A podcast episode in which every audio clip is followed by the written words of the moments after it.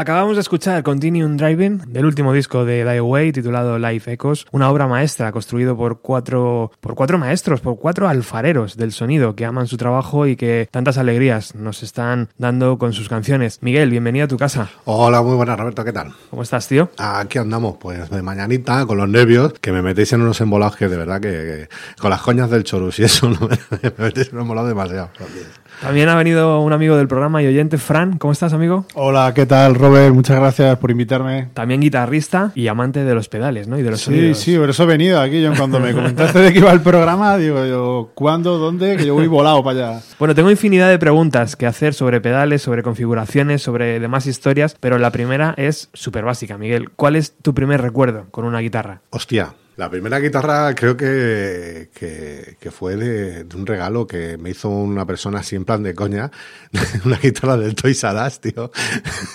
Además, pero, pero que costaba afinar como un diablo, porque eso no había que Dios que la afinara, ¿sabes? Era tan mala. Creo que por 50 euros te venía una guitarra, un amplificador, el cable, tres púas, un, y, vamos, sí, sí, hasta confunda. O sea, que tú imagínate la calidad de la, de la guitarra. El pero, material, ¿no? Sí, sí, te dejabas, te desollinabas los dedos de verdad con eso. Pero oye, fue la que me enganchó a, a ello. No me pareció tan. Al final, al final quería, quería, quería hacerlo. ¿Primeras canciones que te aprendiste con, con ella?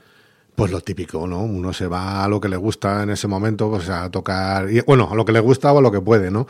Que es a, a, a Metallica, a CDC y todo este tipo de cosas que parece en un principio que son muy básicas y que te coge, cualquiera coge la guitarra y lo toca y, pero no, no es así, no, no era tan fácil, no era el camino. ¿Y tú, Fran, cuál es tu primer recuerdo con una guitarra? Yo, mi primer recuerdo fue, en vez del Toys R Us, lo mío fue un Cash Converter, una de 3.000 pesetas, algo así, o algo así, me parece que era, o 5.000 pelas, insufrible. O sea, ¿Guitarra eh, española, acústica? Sí, española, era española, de estas de que te dejabas los dedos, pero bien, que luego con el tiempo, me acuerdo la última vez que la vi, eh, que se la dejé a un amigo, ya no sé por dónde andará esa guitarra, la vi y dije, ¿cómo podía tocar yo con esto? O sea,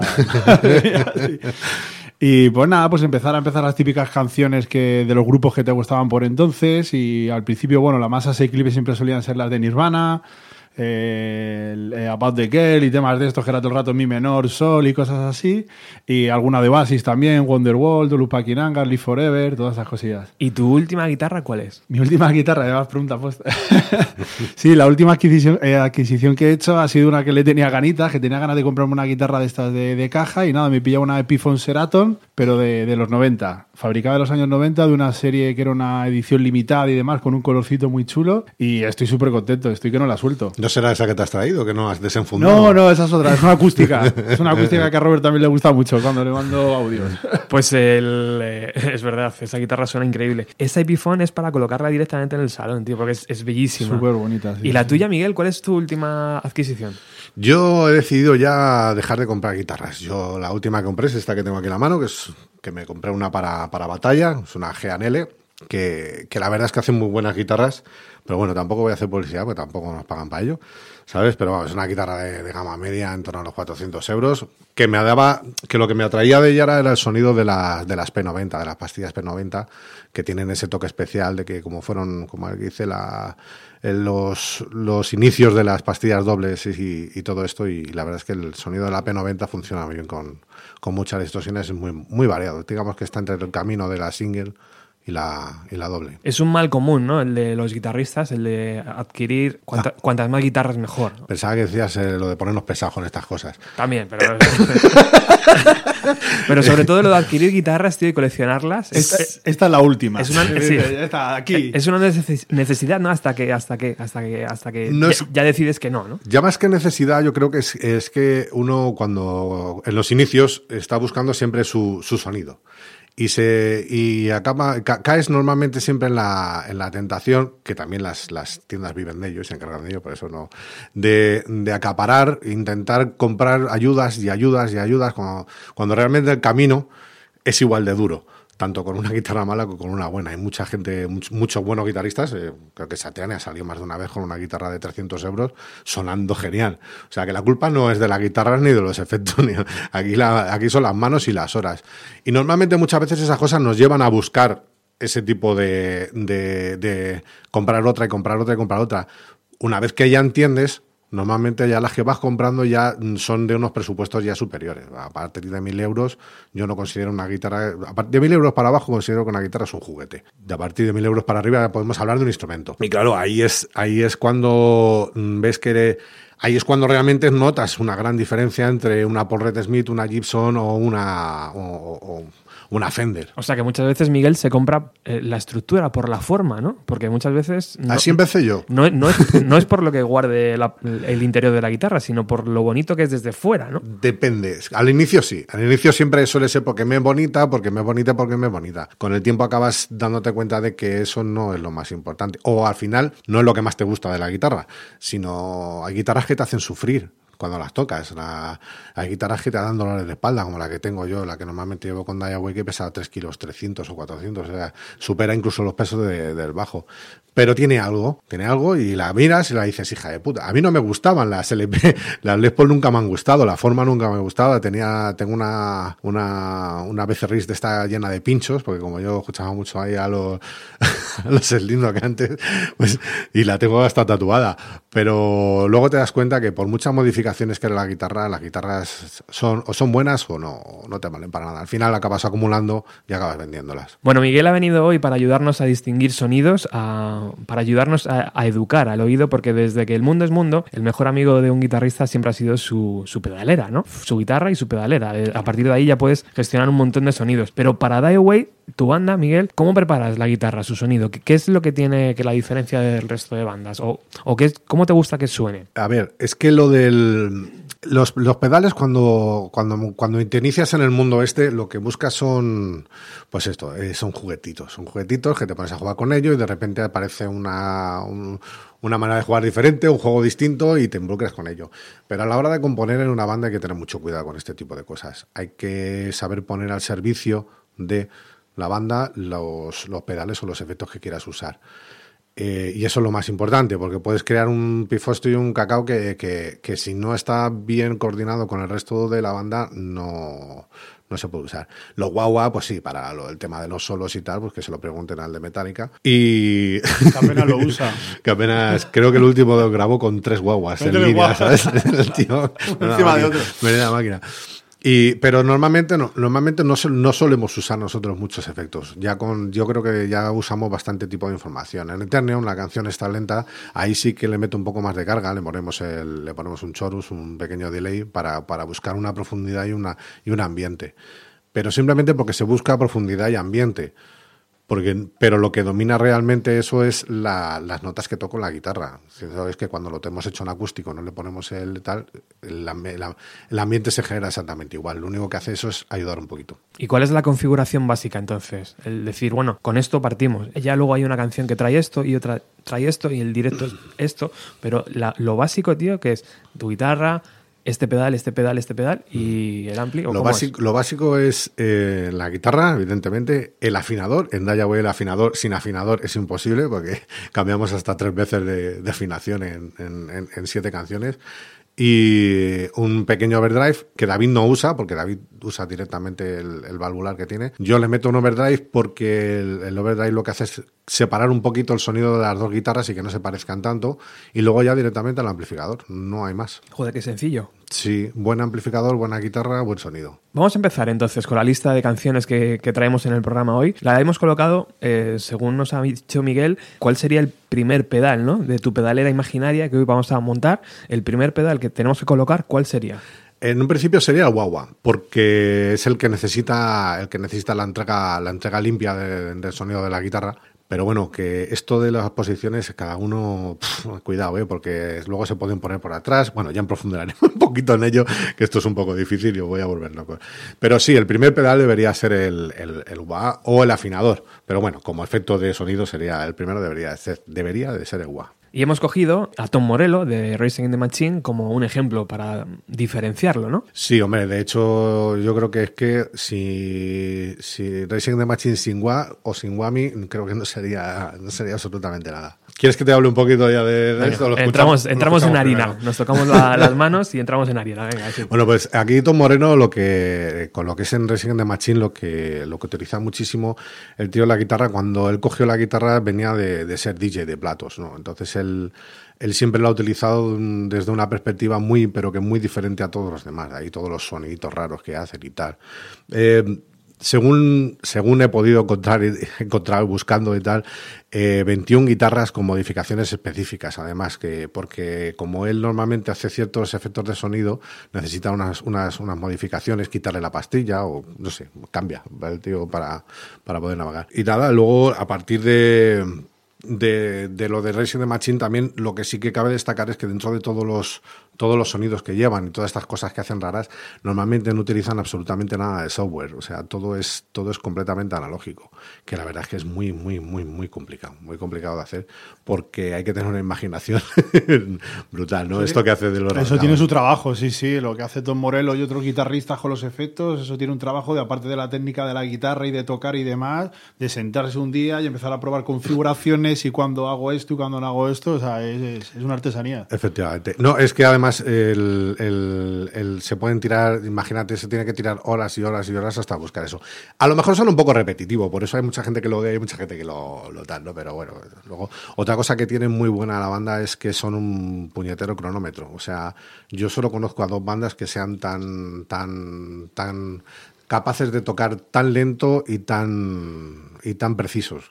ACDC y Resident the Machine para mí son los, los amos de la claqueta. O sea, tienen son los que logran capa, tienen la capacidad de tocar, parecer que va deprisa, pero sin embargo ir muy despacio. Son muy pocas bandas lo, lo, lo consiguen. Para el no iniciado, digamos que los pedales están justo en el pie de micro de, o del cantante o del guitarrista y son ese juego ¿no? que de, de repente vemos a- a- al guitarrista pisar algo que no vemos, pero que está haciendo que la guitarra se transforme en otra cosa. Eh, para un ejemplo súper claro, los que escuchan Muse, por ejemplo, antes veíamos a Matthew Bellamy con una pedalera enorme de, donde él jugaba y tal y hacía cosas y ahora, a día de hoy, 2019, prácticamente ya no lo utiliza o, no lo utiliza él, se lo activan desde otro lado, ¿no? Hay diferentes formas de utilizarlo, ¿no, Miguel? Es como... Sí, a ver, a ver, es que lo mm, hay que pensar que el, que el guagua viene, viene de la procedencia es de la sordina de la de, la, de una trompeta. Esto viene de, mil de 1920, creo que empezaron a, a producirse.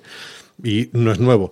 Lo que, lo, que, lo que hace el guagua es un recorte de frecuencias, ¿vale? O sea, lo que es el, el clásico guagua es un recorte de frecuencia que va recortando la frecuencia, pero sin perder el volumen, para que no dé unas sensaciones como si cogiéramos un ecualizador y bajáramos los medios y los graves a los agudos a la vez, pero haciendo, haciendo ese tipo de barrido no, no tiene más. La, luego hay derivados del wah. Es que, claro, ten en cuenta que hay wah para todos los gustos. No es un.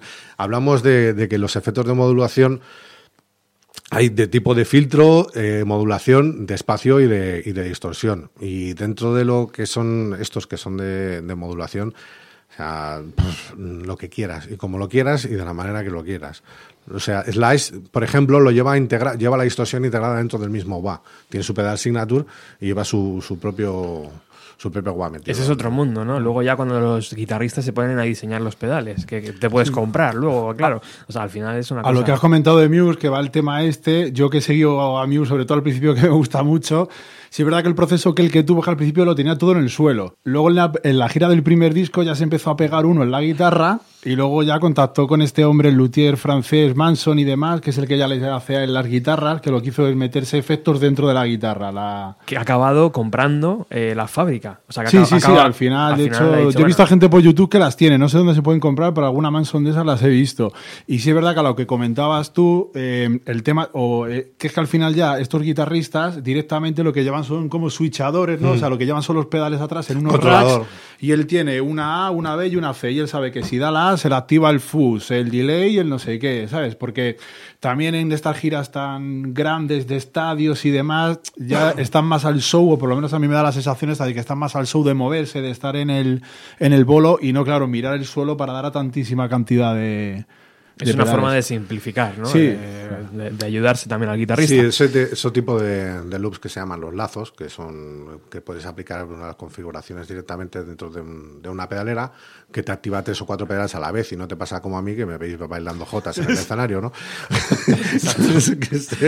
Pero, pero bueno, en cualquier caso el WA es un es un, un modo estático que normalmente que, que, que- que dejan que dejan quieto poner el pie encima y, y normalmente pues nada. Vamos Así a que- ayudar al, al oyente, ¿no? A, a identificar el gua o el guagua o, o como sea y que, y que es- Mira, Ahí está. creo que podemos aquí poder. Hemos traído un software informático. No va a ser, no va a ser lo mejor de que habéis escuchado nunca, pero, pero yo creo que sí que se puede sonar. Que sí que.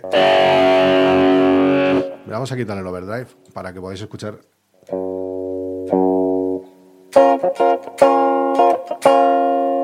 Esto es una- un wah automático. Vale, si lo quitamos, eh, efectivamente. No tenemos nada. Ah, voy, si quieres, sí, voy a quedar. Mira, ¿ves? Entonces, el- lo único que hace, entonces lo que hace es un- lo que lo que está haciendo es un barrido de frecuencias. Nos está pasando bomba, nos está pasando bomba. Entonces lo que, lo que, lo que estamos haciendo es, es barrer, un, barrer a frecuencias, ¿vale? Y lo que vamos haciendo es un, re- un recorte, pero que es lo que hace este, que hace este tipo de efecto. Luego en el, en el Bolso Paradise, que es el tema que vamos a escuchar, también aparte del wah lo combina con un con un pitch, con un, con un pitch filter que digamos que es el, el famoso whammy que, que tienes que tienes tú también y que pero eso lo que hace digamos es un como una especie de lo mismo pero lo que va haciendo es octavando lo que pasa es que cuando tú lo haces más rápido vale haciéndolo más rápido creas casi más o menos el mismo efecto. Tenemos uno parecido aquí. O sea podemos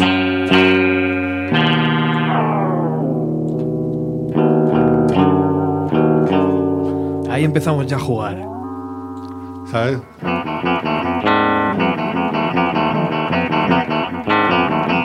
O sea, esto es, es- es una locura, padre. Y eso, eso, eso, Miguel, son horas y horas, Sí, ¿no? De investigar. tocarlo, saber tocarlo bien. Claro, ¿cómo, cómo, cómo, llega, ¿cómo llega este señor a, a- a hacer este tipo de cosas? De, Claro, Mira, vamos si a ir, queréis, sí. Si queréis escuchamos el, Sí. el, el solo de el, el solo de Tom Morello, que, que lo que utiliza aquí es un, el, el whammy combinado con un poquito de distorsión, evidentemente, ¿vale? Y, un, y, el, y el whammy. Creo que lo podemos-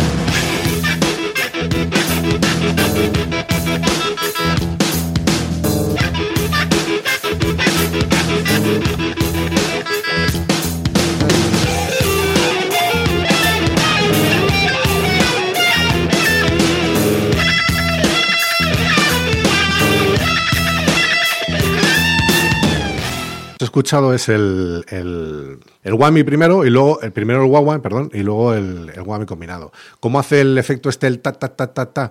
Pues muy sencillo, coge el señor este, anula una de las con el con la perilla de la guitarra, anula una de las de las pastillas de la guitarra y a la vez que está haciendo el, el efecto, a la vez que está haciendo el efecto le va va, va rascando, va rascando, lo va como lo va, haciendo como el, el corte este de sonido que todavía lo hace más, más, más, más parecido. Luego también tiene otras cosas aquí bastante curiosas este hombre. Es un puto ar- artesano, Tom Morello. Sí, pero además a unos, a unos niveles increíbles. O sea, podemos también, otro de los típicos de estos que haces, desenchufar directamente la guitarra. Ah, ¿Sabes? Lo que pasa que a ver si puedo darle un poco de caña a esto.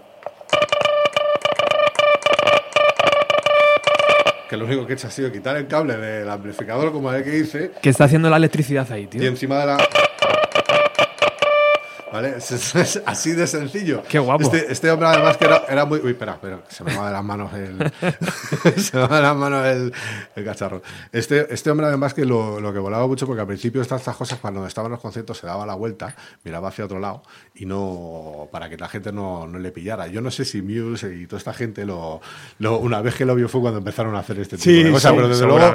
Pero desde luego sí que sé que Muse y toda esta gente utiliza mucho más software informático. Este no utiliza software informático. Por eso tiene, por eso tiene este mérito tan, tan especial. Tom Morello, un, un artesano del sonido con su banda Rise Against the Machine, eh, sentando bases para futuras bandas, evidentemente. Sí, vamos, de luego a Muse es su influencia. Yo creo que Matthew Bellamy lleva un pedal de Guami por él, vamos, está claro, yo creo que sí. Seguramente. ¿Algo más que decir de, de este sonido? Sí, me gustaría que escucharais un poquito Sí. también el, el, el de, de Racing Against the Machine, la guitarra aislada, para que veáis cómo... Aquí que tenemos... Ahí está, el famoso whammy, haciendo los barridos, porque esto no es un guagua, está octavando.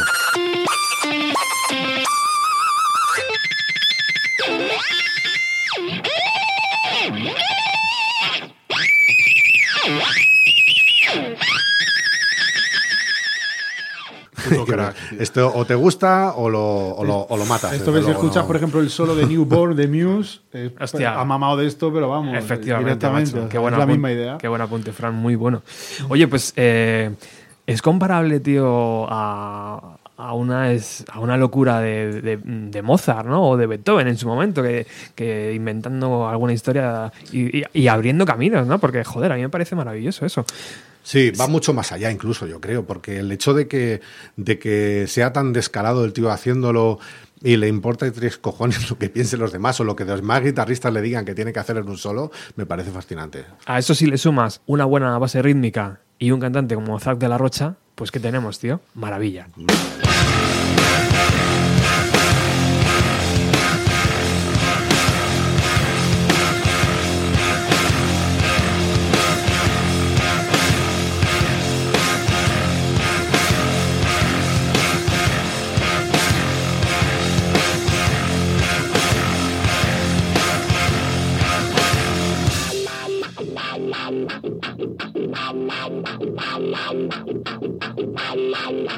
The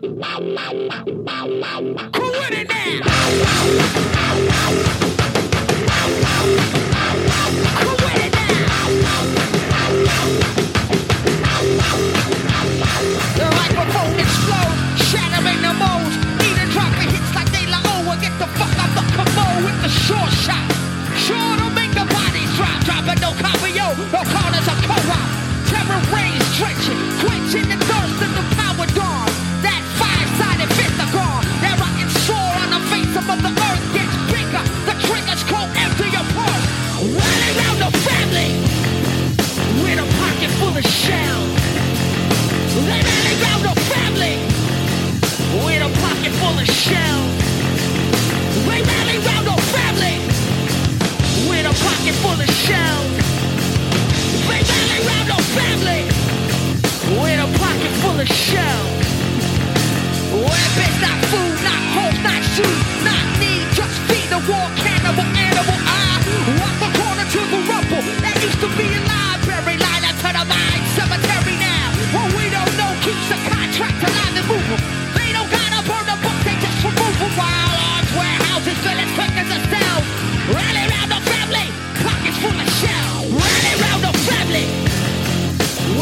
pocket full of shells. They rally round the family with a pocket full of shells. They rally round the family with a pocket full of shells.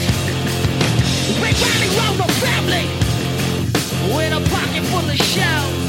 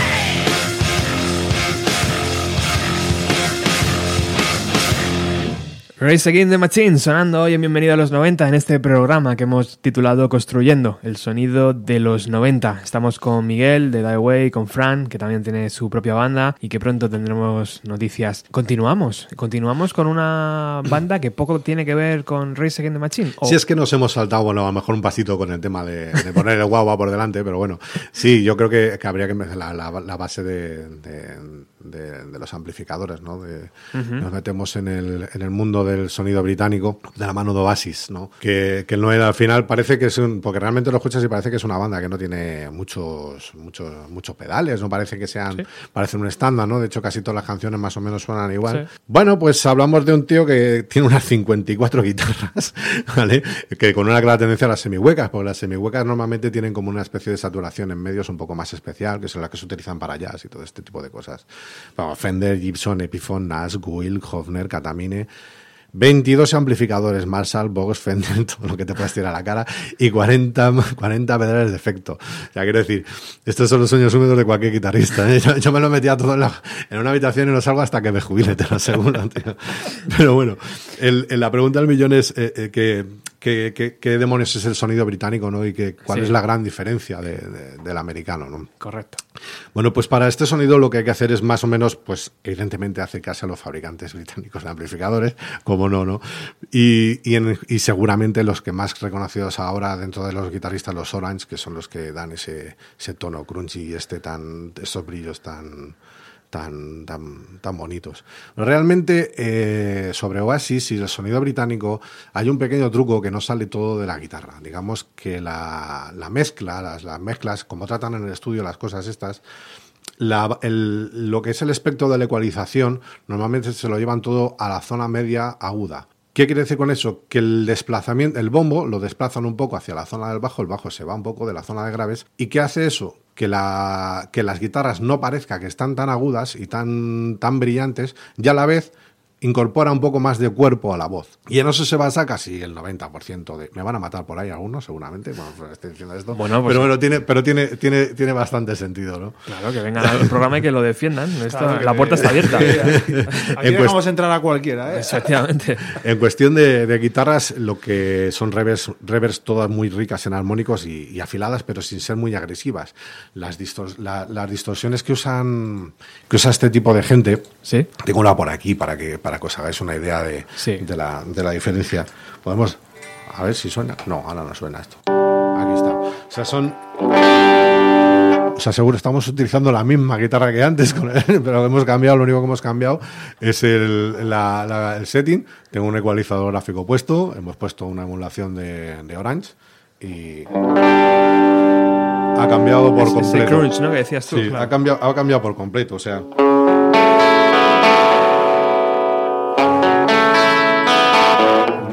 Overdrive para tocar notas sueltas, acordes. Efectivamente, o sea, el- pero todo va, todo va muy cometido, muy brillante, pero si llegan a- si muteamos no hay, no hay esa carga de claro, ese, ese y, y- y es que la verdad es que toques lo que toques lo que toques te suena suena o sea te da igual lo que toques suena británico Suena totalmente británico, tío, es verdad. ¿Sabes? Y ahí, y ahí está el, el- el truco de, de- de todo esto Y entonces una pregunta, Fran, ¿por qué lleva entonces no el- en la actualidad tantos pedales? Pues es lo que fin- te estaba comentando. Yo creo que se ha venido un poco. Es lo que os estaba comentando. ¿eh? Al principio, el set que tenía en la época de The Philip Maeve y Ahí, ahí. Morning Glory. Que es el que nos Yo, gusta. por lo que he podido hipear en su momento, llevaba el True Screener, el de el Ibanez de toda la vida, el Delay, el DD3. Llevaba un WA que lo utilizaba en la de Sí, Hello y demás y en alguna para finalizar los temas. Sí. Y no sé si llevaba un phaser también. Y poquita cosa. Yo, por ejemplo, los que queráis, sí que en, en el- en el- en los vídeos que hay en YouTube, o si tenéis el original de los conciertos del Main Road y demás del 96, ahí se le ve y lleva tres cositas puestas, ¿sabes? Ya ves. Y, y lo que estaba comentando Miguel, al final era el, el sonido, este, el muro de sonido que conseguían, que también un poco, o sea, la técnica que ellos utilizaban, por ejemplo, tenían a Bonehead por detrás tocando siempre los acordes con cejilla, o sea, con el dedo entero para crear el muro de sonido, y a él también, y lo que lograban era que sobre todo en Definite Maybe se notaba más ese sonido de... Si es que además utilizan el, es lo que te digo, el desplazamiento del, del- del bajo es lo que crea ese ambiente. Mira, si quitamos la, si quito el amplificador, o sea, se, va- se ve- se nos baja un poco de volumen, pero es poner el amplificador y todo, todo, todo, todo sonido súper mega valvular y lo más puro posible. Como mucho lo empujan con un overdrive en los solos y poca cosa más. O sea, no tiene ningún misterio el sonido británico este tan famoso tal. Lo que pasa es porque esos suenan unos mejores que otros porque tienen amplificadores más caros. O sea, o sea las cifras que os he dado de, de, de- de aquí del amigo, o sea, Sí, en esa gira que he dicho yo llevaba los Marshall, los JCM, estos... 800 y todos estos Todos esos los llevaban carísimos. siempre detrás y los Orans también los llevaban, sí, llevaban un par de ellos. El seteado siempre lo hacen más o menos igual. Ayuda muchísimo lo de la, lo de la guitarra esta semihueca, que es un, es un clásico Sí, para es este tipo mar- de cosas. marca de la casa. de- Ya, ya la, la guitarra esa empujada por un amplificador distorsiona sola. Ese tipo de guitarras ya tienden a, tienden a acoplarse y a distorsionar. Pero con esa carga de distorsión, fíjate que sin embargo no llegamos a unos niveles tampoco de saturación. Lo que decías tú, que lo muteas, ¿no? Y Por no hacer suena- una punta a lo que está comentando Miguel, para lo mejor para que le sirva a la gente para referenciarlo de oído, eh, eh, Jack White, de los White Stripe, eso él se lleva, por ejemplo, las guitarras, porque las hay huecas y semihuecas. Hay algunas que te meten el- un- una, una placa de madera dentro, vamos, son semisólidas por dentro, para que no se acople tanto. Pero como comenta, él, estas directamente, como te pases, ponen muy poquito overdrive para que no saturen. Pero Jack White lo que hace es pillar la hueca y encima meterle el fuzz Sí. y consigue los acoples estos y el sonido tan... Además que a tope. Hombre, teniendo en cuenta que tocaba como el que hice solo con la hermana, tenía que rellenar un espectro. Pero además que es que el tío con guitarras de plástico. Lo de Jack White es un caso especial, ¿eh? porque le he visto tocar con una hacer, o sea, el típico, el documental este de Sí. que salen eso, o sea, con una ya esto Una ya botella en se, le- medio. se te va la olla con el tío como, Sí, como, como te vacilan la cara y te dice, pero ¿para qué coño quieres una guitarra, tío? Sí, sí. O sea, aparte esa que lleva el... Si no eres bueno, déjalo. ¿sabes? Sí, aparte esa que lleva el Rota, que es de estas súper Sí. viejas que quitan hasta un agujero. Hay una de estas, la que utiliza para tocar Seven Army, esa es directamente una súper chula. Bueno, lo que hemos dicho al principio del programa era eso, ¿no? Que sin horas de ensayo, que sin horas de, de estar detrás de la guitarra y pimba y pimba y pimba, esto no tiene, nada, no tiene nada que hacer. O sea, el pedal no te va a ayudar en absoluto. Hombre, vamos a ver, eh, si ayuda. Hombre, a Suena ver, bonito. sí. Pero que. Pero que si no eres un. Si no le echas horas, tío, al final te va a sonar como cualquier otra banda, ¿no? Y no, no va Sí, Robert dice que si no le pones inteligencia Claro, tío, o o sea, coco detrás, y en ese sentido sí, Eso, claro. el- eso, lo, eso te lo voy a comentar después porque además después de ver todos los efectos, eh, ya te digo, esto lleva inventado desde hace muchísimos, muchísimos años. Y por ejemplo, Miguel, si Noel Gallagher en sus en su amplificador y tal quiere sonar a limpio, ¿cómo lo hace? ¿Hay alguna forma de quitar el crunch ese de Sí, claro. Sí, claro. Sí, está, es- ¿no? sí, lo único que estamos haciendo aquí es, es saturar la saturar el amplificador. Ya. ¿Vale? Tenemos Pero el. hay un momento que tú puedes se me va a bajar, ¿no? se me va a bajar de volumen. Ya. ¿Vale? Y lo único que voy a hacer es. No estoy, no estoy tocando el, el vo- el volumen, estoy tocando la ganancia, estoy Mm. saturando. Claro.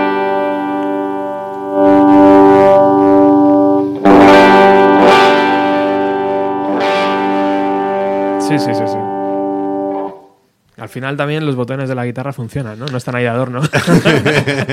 No, de hecho hay un dato curioso. Yo, por ejemplo, que tengo una Fender Stratocaster y en más modelos también se puede hacer. Hay gente que directamente, yo lo sé porque es lo que he probado yo, ¿vale? Con una Fender Stratocaster, tú coges, te pones el overdrive y con el volumen, si lo bajas debajo del 4 más o menos así, se te queda casi la guitarra en limpio. Claro, y la gente lo que hace directamente luego, si se quiere meter más Ya. distorsión, sube el volumen directamente.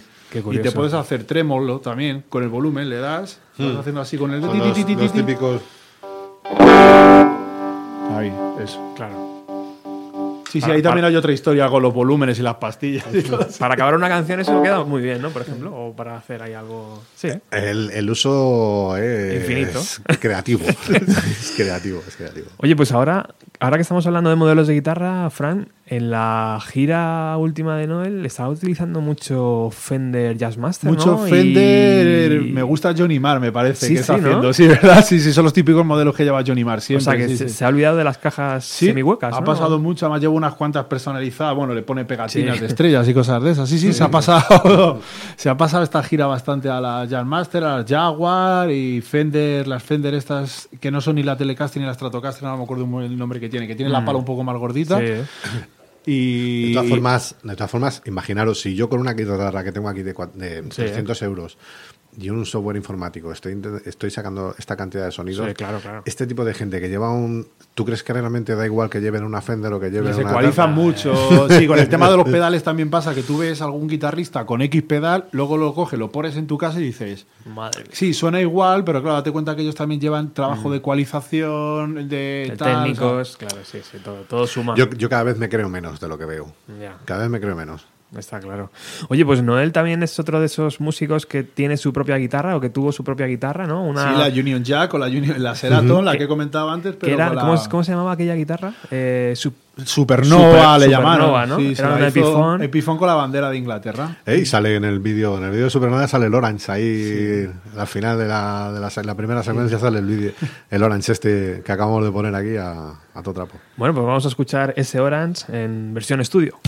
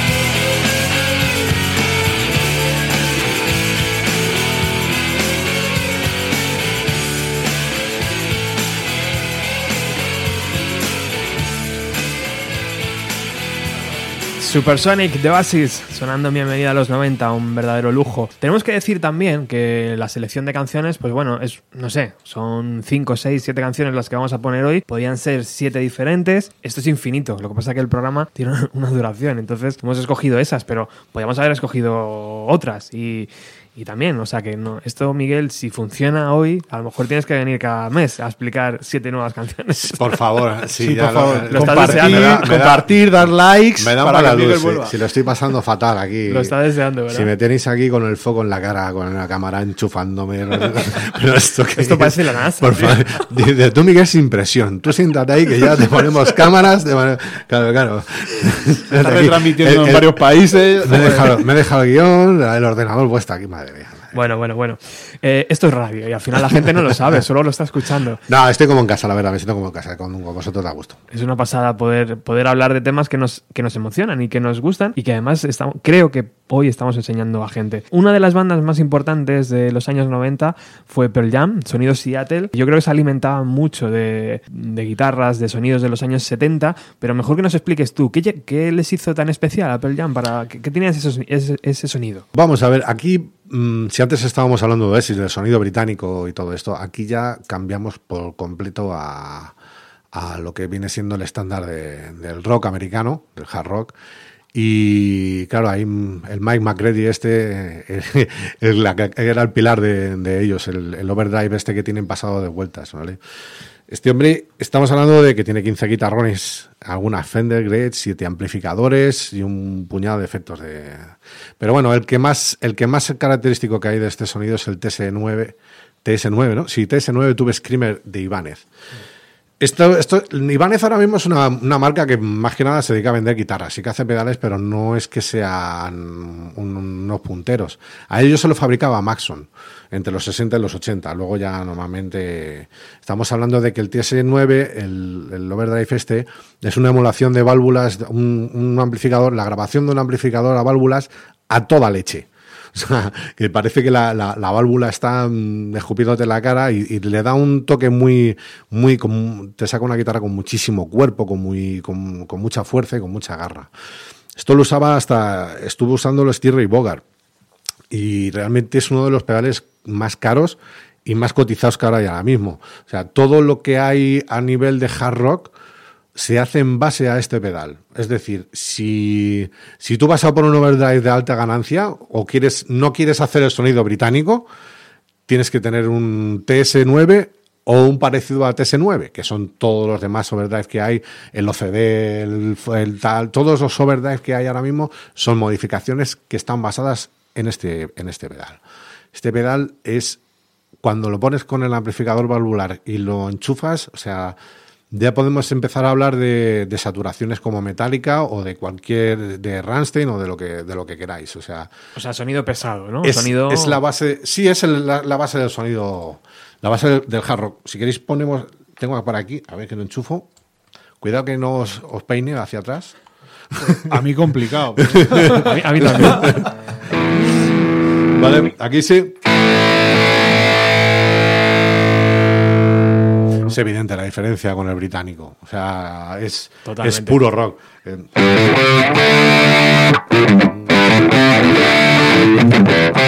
O sea, es que es- se nota a la legua de...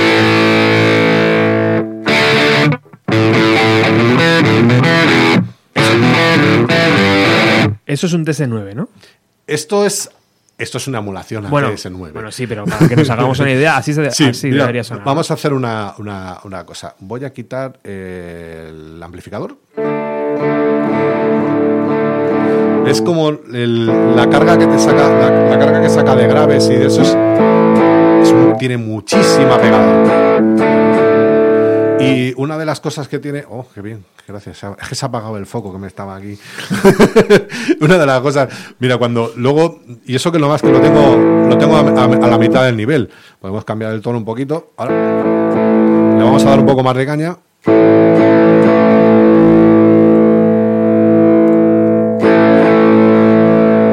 Si lo quitamos, estamos hablando de esto. ¿eh? O sea, la, el, nivel- el nivel de saturación es, es- es- es brutal y ya cuando le enchufas el amplificador es que... Madre mía. ¿Vale? Entonces, eh, claro, ACDC. Todo lo que se te pase por la cabeza, que venga a partir de ahí, que es sonido grande, con grandes espectros y tal, todo viene del TS9. Eh, luego hicieron más modelos, me parece el 808, creo que sacaron por ahí y tal. Estos son, como decía Miguel, están muy cotizados, además los que se fabricaron en aquella época. Muchos los veréis, son, es uno verde, que como dice Miguel, lo lleva un montón de gente en la pedalera y demás, uno verde así como controles blancos, ¿no? Me parece que son el del modelo este o algo así. Hmm. Y muy cotizados, ¿eh? O sea, El caso es que, claro, el, lo, Maxon sigue produciéndolos, sigue haciendo las réplicas, pero como debe ser que ahora ya no dejan soldar, porque estamos hablando de circuitos analógicos dentro de lo que cabe, no estamos hablando de... O sea, todo este sonido eh, ahora ya no se puede soldar con, con estaño, con plomo como antes, los condensadores han cambiado mucho, se abaratan muchísimos costes porque era carísimo. Entonces, esto se quedó como joyas. Y a partir de ahí han sacado desarrollando, que no quiere decir que los que hay ahora sean, sean peores. ¿eh? Yo tengo ahora, de hecho, el Palisades, que es el que uso yo, que normalmente ese mm, ya no solo es que te haga la emulación esta, sino que te hace la emulación, un solo pedal te hace la emulación- la emulación de cuatro o cinco pedales más diferentes con este. Puedes cambiarle la voz para que suene un poco más aguda, más grave, más tal, el tipo de ganancia, el tipo de saturación, el tipo de tono. O sea, esta es la base de la guitarra eléctrica rockera por excelencia. Americana. Claro, por eso Mike McCready y Stone Gossard de Pearl Jam lo utilizan y es tan evidente en sus primeros discos, bueno, en toda su carrera, y, y lo siguen utilizando, de hecho, Hmm. eh, TS9. El TS9, Miguel, para que nos hagamos una idea, ¿cuánto puede costar un original hoy en día? Yo de eh, a ver, si, O sea, son, si si- son nuevos, si son nuevos, eh, creo que están en torno a los 180 euros o por ahí, nuevos. Vale. Pero de la de la época del 60, del 80 que Que los nos, lleva, que nos iremos a mil euros a lo mejor o más, ¿no? es que el que lo tenga no creo que lo quiera vender. Claro. Pa- Partiendo de la base de que seguramente lo podemos encontrar en estudios de grabación, Claro. muy poquita gente que lo, que lo conserve y que todavía funcione. Claro. Quiero decir, Sí que tiene un ah, es el- mantenimiento. si le añades un valor romántico, yo no lo vendería. Yo no lo vendería porque aunque le saques 500 o 600 euros, Claro. ¿eso qué es? Si lo tienes que vender por mucha necesidad, ¿no? Está Fran buscándolo, a ver. este, ¿no? Sí, sí, el- ese es el modelo, el modelo, creo, creo que es lo- los modelos nuevos y tal. Claro. Sí, Bueno. es que los antiguos, que ahora las miras en Google y salen en las tiendas claro, de ahora sí, y sí, demás. Pero bueno, me imagino que, un- que una cantidad de dinero. Eh, sonido americano, 100%. Eh, rock, hard rock, hard, hard rock, rock. a tope. Hard rock y, y de, y de los 70, ¿no? También, un poquito así. Sí, sí, es que, Claro. es, es que, claro, a partir de cuando empezaron a salir las primeras unidades, si hablamos de que Steve Bogart y Claro, es- Jimi Hendrix, esta gente ya se apoyaban mucho en ese sonido, Efectivamente. Jimi era un poquito más de food, luego Sí. ya iremos con ello, pero, pero empujaban con esto debajo del food. O sea, es lo que realmente hace que la guitarra sea una guitarra eléctrica sea reconocible. La forma de despeinarnos, ¿no? Como bien ha Sí. dicho antes Miguel. Vamos a escuchar Pearl Jam, Stone Gossard, Mike McGrady, Spin the Black Circle.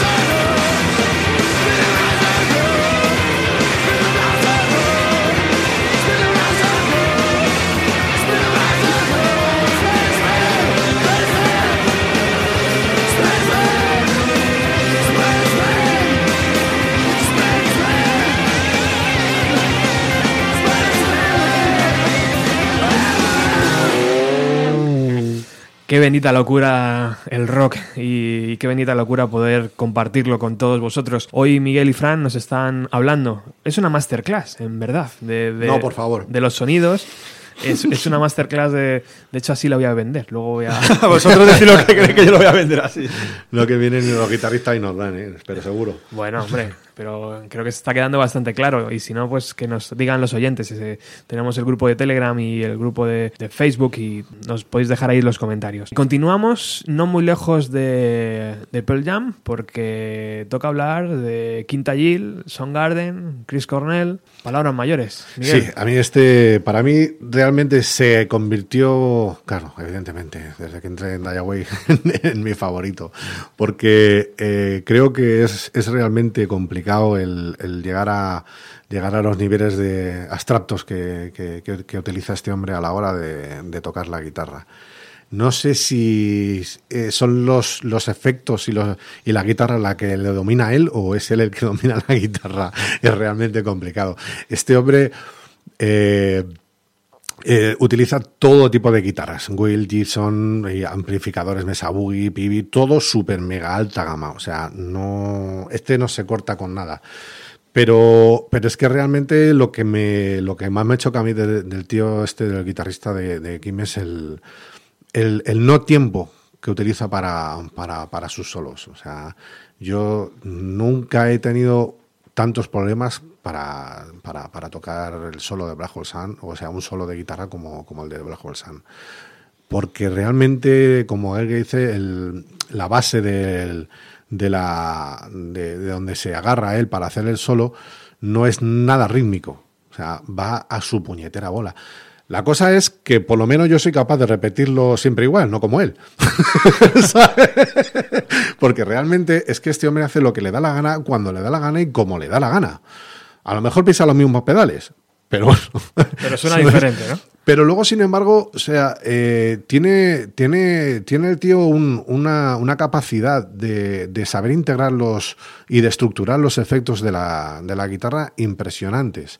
Impresionantes. En, en Black Hole Sun, por ejemplo, aquí podemos hablar, pues, solo en la primera capa de la, de la, de la introducción, ¿vale? Él, él utiliza un tubo de acero en la mano, con un overdrive, con un, un poquito de, de- de ganancia, ¿vale? Y seguramente un, un sustainer para mantener la, la nota. Tengo ya aquí algo parecido a un sustainer, que es el que te he enseñado antes, que es el, el Evow, ¿vale?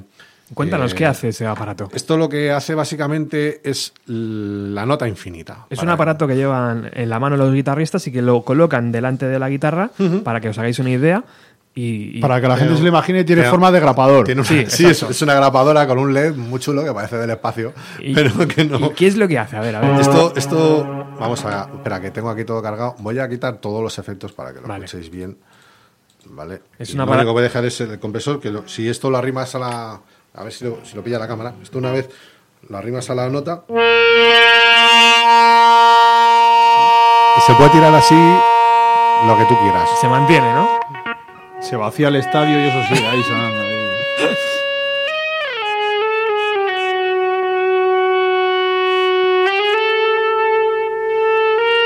¿Sabes? O sea, parece una flauta, luego tiene otro modo, que es el modo como armónico, que aquí voy a rechillar un poco la... Es como más suave, parece. ¿Nota la diferencia? Y luego, pues yo qué sé, hacen- esto es, esto es un, un Evow. El sustainer es un pedal que más o menos lo que hace es comprimir la señal y hace que no se acabe. ¿Vale? Eso no tiene poco que ver. Y al Pero bueno, final lo que hace ese aparato aparato, es curioso. ese aparato que tienes en la mano, que es un campo magnético, ¿no? Que, que- que Sí, está jugando con es el campo magnético de la lleva, lleva una pila dentro, lleva una pila dentro que lo que hace es eh, crear un campo magnético entre la, la pastilla y la cuerda Claro. y la cuerda vibra por sí sola. Tiene, tiene su rollo manejarlo, ¿eh? pero, pero la verdad es que es, es, un, es algo muy divertido porque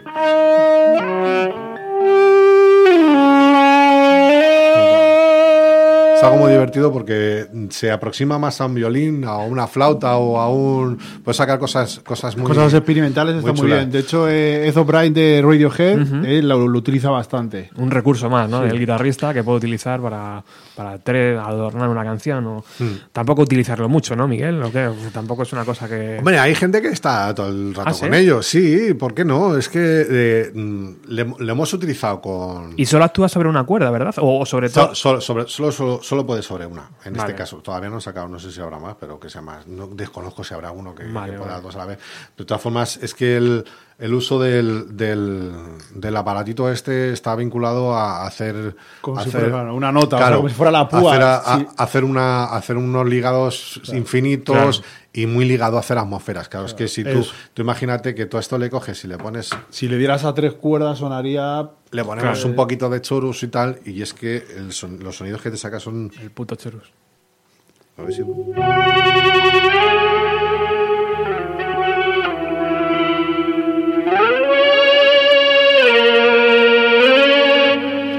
Si eso es ir jugando, ya solo le metes un whammy y le metes un buen delay y un J y ya te empiezas a Te hacer haces un disco. ahí. Yo creo, que, yo creo que es uno de los mejores aparatos para, que- para, para, para crear melodías. Yo lo utilizo muchísimo cuando, cuando por ejemplo, en Diaway sabes que tenemos muchas líneas de, de guitarra diferentes. Entonces, para buscar melodías y, y ver cómo hacer los arreglos de, de segundas guitarras y tal, lo utilizo mucho. Primero porque me obliga a no estar pendiente de la púa, que es una de las cosas. Y cuando no estás pendiente de la púa, con la, en, la, en la mano, también se te olvida un poco la rítmica. Y te fuerzas a centrarte nada más que en, escalas diatónicas o en las escalas que quieras, pero siempre en una, en una cuerda. Te fuerzas a crear la melodía por, sin querer. Y es un buen banco de pruebas. La verdad es que es un aparato que yo en directo no uso, sí que he utilizado un par de veces, me parece, para, para cuando hemos hecho algún cover de, de Soundgarden y tal, sí que lo he usado. Pero no, pero no, no, no es una herramienta que sea muy útil de encima de un escenario. Y para que el oyente se haga una idea, más o menos, el coste aproximado de ese juguete. Pues depende, yo creo que unos 89 euros, entre 89 euros, 90 euros. Son, Estos son lo- los juguetitos que pedimos nosotros a los reyes, Claro. básicamente, porque, Sí, sí, no es un porque, nadie se gastaría 100 euros. Hombre, hay gente que se gasta 100 euros en entrar a una corrida de toros, o, o ver un partido de fútbol, o comprarse un videojuego. Aquí yo no tengo consola ni tengo cosas, ¿sabes? Cacharritos. Y una pregunta de, un- de- de un no iniciado. Si tú colocas un imán de los altavoces, de esos que conocemos todo el mundo, un imán cerca de, de eso, ¿hacen lo mismo o no? Pero necesitas una cuerda. Claro, pero sí, delante de la guitarra, si tú lo pones de la pastilla, ¿cómo haces con el se Ah, por eso? la vibración dices. Sí. No, yo creo No, que, es, no. es que es que el campo el, el campo que genera es el, el negativo. El, el- el contrario a la, a, la, a la pastilla. O sea, no tiene nada que ver Claro, con... tú Vale, conforme, conforme avanzas hacia la pastilla suena más fuerte y conforme retrasas Vale, se vale. va perdiendo eso. Como nota esto que estás comentando, ¿qué acercar a una guitarra para que suene? O sea, yo he visto. A ver, a ver, no soy mal pensado. Sí, sí, se puede hablar a través de las pastillas. Se podríamos, Sí, hay gente que, por ejemplo, al final eso coge sonido, puedes acercar el móvil, lo que sea, pero ya lo que voy, por ejemplo, el guitarrista de Rufus T. Farfly, eh, Charlie, no Víctor, él lleva un taladro. Va con un taladro, yo no sé qué pondrá en la broca porque no he llegado a verlo, no sé si es una broca o algo que tenga magnético. para, hacer ahí la- lo Y de va Tarantino, ¿no? acercando y hace el... y va haciéndole el, el ambiente. Yo la primera vez que lo vi, digo yo, ese es que ha visto Toma un tablón ya. levantado del escenario y se va a poner a arreglarlo o algo, pero no, no, era... Pues no, pues hablando de un poco de, volviendo al tema de- del Black Hole Sun, ¿no? El- se trae aquí un par de muestras que vienen con la guitarra sola, ¿vale? Vale. Para que escuchéis el primer paso, que es lo que os he comentado, que es un, el tubo de acero, con un poquito de... de El tubo de acero, para el que tampoco diga, joder, que, que lleva allí. Un, Ah, bueno, que el es tubo- un, un obrero aquello. Es, es que damos, damos por hecho que, disculpadme, porque doy por hecho que estas cosas ya las, las sabe la gente y no. Seguramente sí, pero bueno, para el que Es, no. es- es el típico el típico dedal que se ponen los Para hacer slide, ¿no? cilindros. Sí. Sí, lo- se puede hacer se puede hacer hasta con la con un bolígrafo, o sea. Con un clipper, mechero, ¿vale? y no, tiene, y no tiene que ser de acero, ¿no? ¿O sí? Hombre, O hay plástico, dependiendo del material que uses, Suena- realmente tiene un, soni- un sonido u otro. Evidentemente, guay, guay. al flotar el acero contra las cuerdas de mismas de acero, pues tiene, le da, Claro. le da un tipo de brillo. Vamos, a, escuch- vamos a escucharlo. Nos hacemos una La idea. tengo aquí. A ver si funciona esto.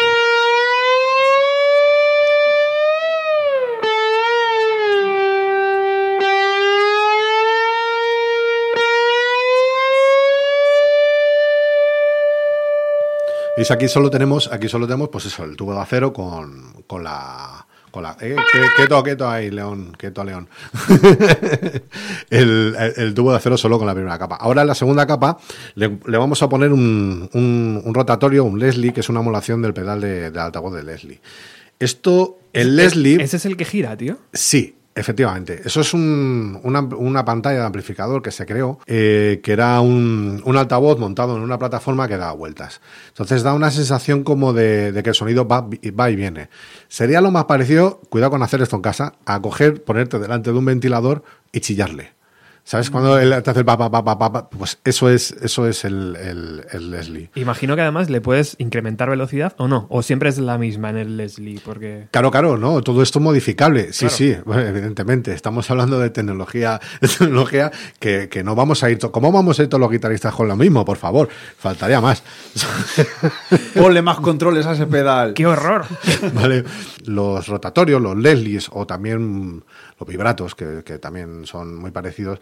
Este tipo de, de efectos ya normalmente, últimamente, ya se están incorporando incluso dentro de los pedales Chorus.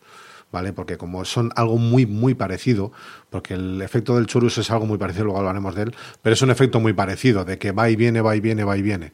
Entonces, ya los pedales, el que tengo yo, el V2, este ya te permite incluso mezclar los dos a la vez dentro del mismo, del mismo formato. Escuchamos cómo sería el tubo de acero, uy, perdón, el tubo de acero con el tubo de acero de antes, más el chorus, más un poquito de, de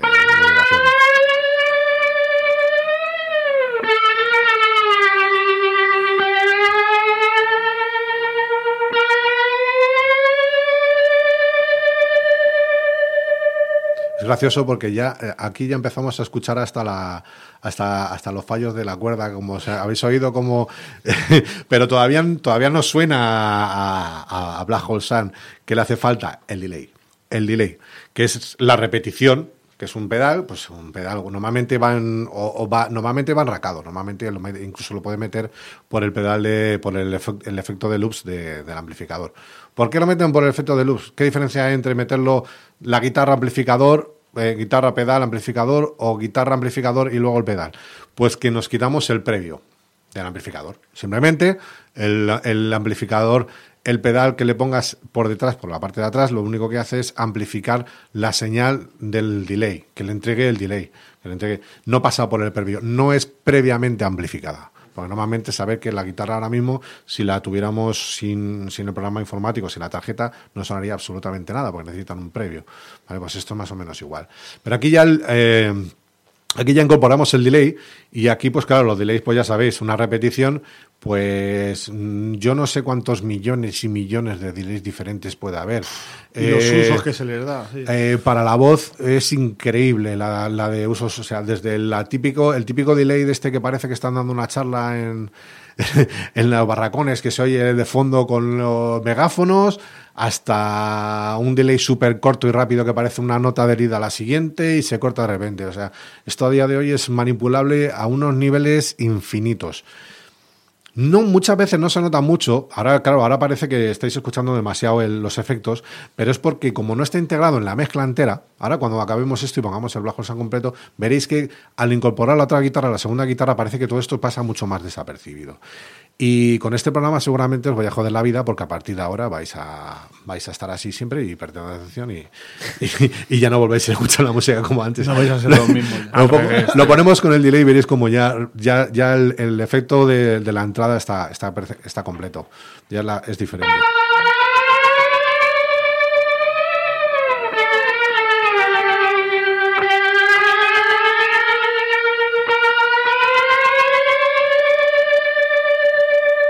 Esto ya suena completamente a Black Hole Sun, entrada a tope. Es el. Y luego el, el resto del. Otra de las cosas que también hay que señalar aquí, pues el, uso del wah que hace en el, en el solo, ¿vale? Y me gustaría, ya que os voy a fastidiar los oídos para siempre y nunca vais a volver a escuchar vuestras canciones iguales, que os deréis cuenta de que en el solo de Black Hole Sun, mm, aparte de ser bastante complicado de reproducir en directo, tiene otro solo debajo. Son dos solos a la vez. Eso poca gente se da cuenta. Así que atentos, que los que lo deis oídos ahí. cuenta. Oye, Miguel, no, no, no, no serás capaz de. Yo, yo no te lo voy a pedir, pero, No. pero tú no serás capaz, ¿no? De, de hacerme dos solos a la vez, no. De intentar, de intentar emular aquí el bajo, el solo ahora mismo. Él, él cuando empieza, lo que pasa que tener en cuenta que ponernos en la cabeza todo el rato, guau, guau, guau, ¿vale? Cuando empieza... Lo hace, lo hace Fran. Lo hago yo. Guau, guau, guau, guau. cuando empieza cuando empieza el solo que están en la parte está en vale en C en el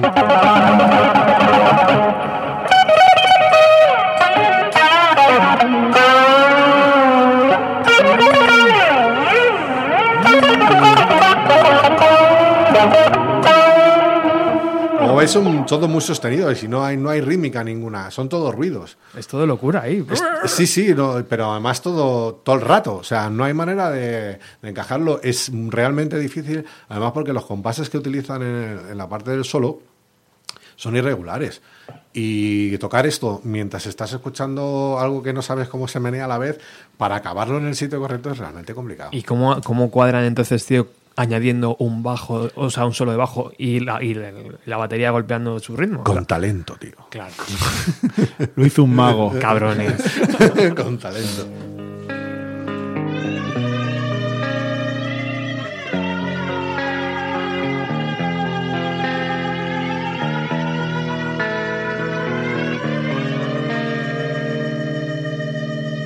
In my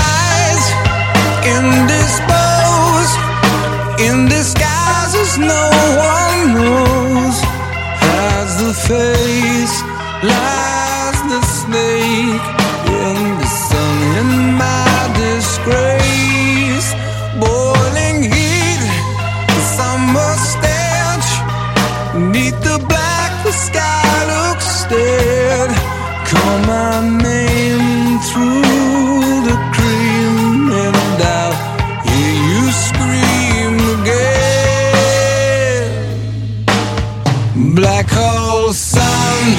won't you come? Wash away the rain. Black hole sun, won't you come? Won't you come?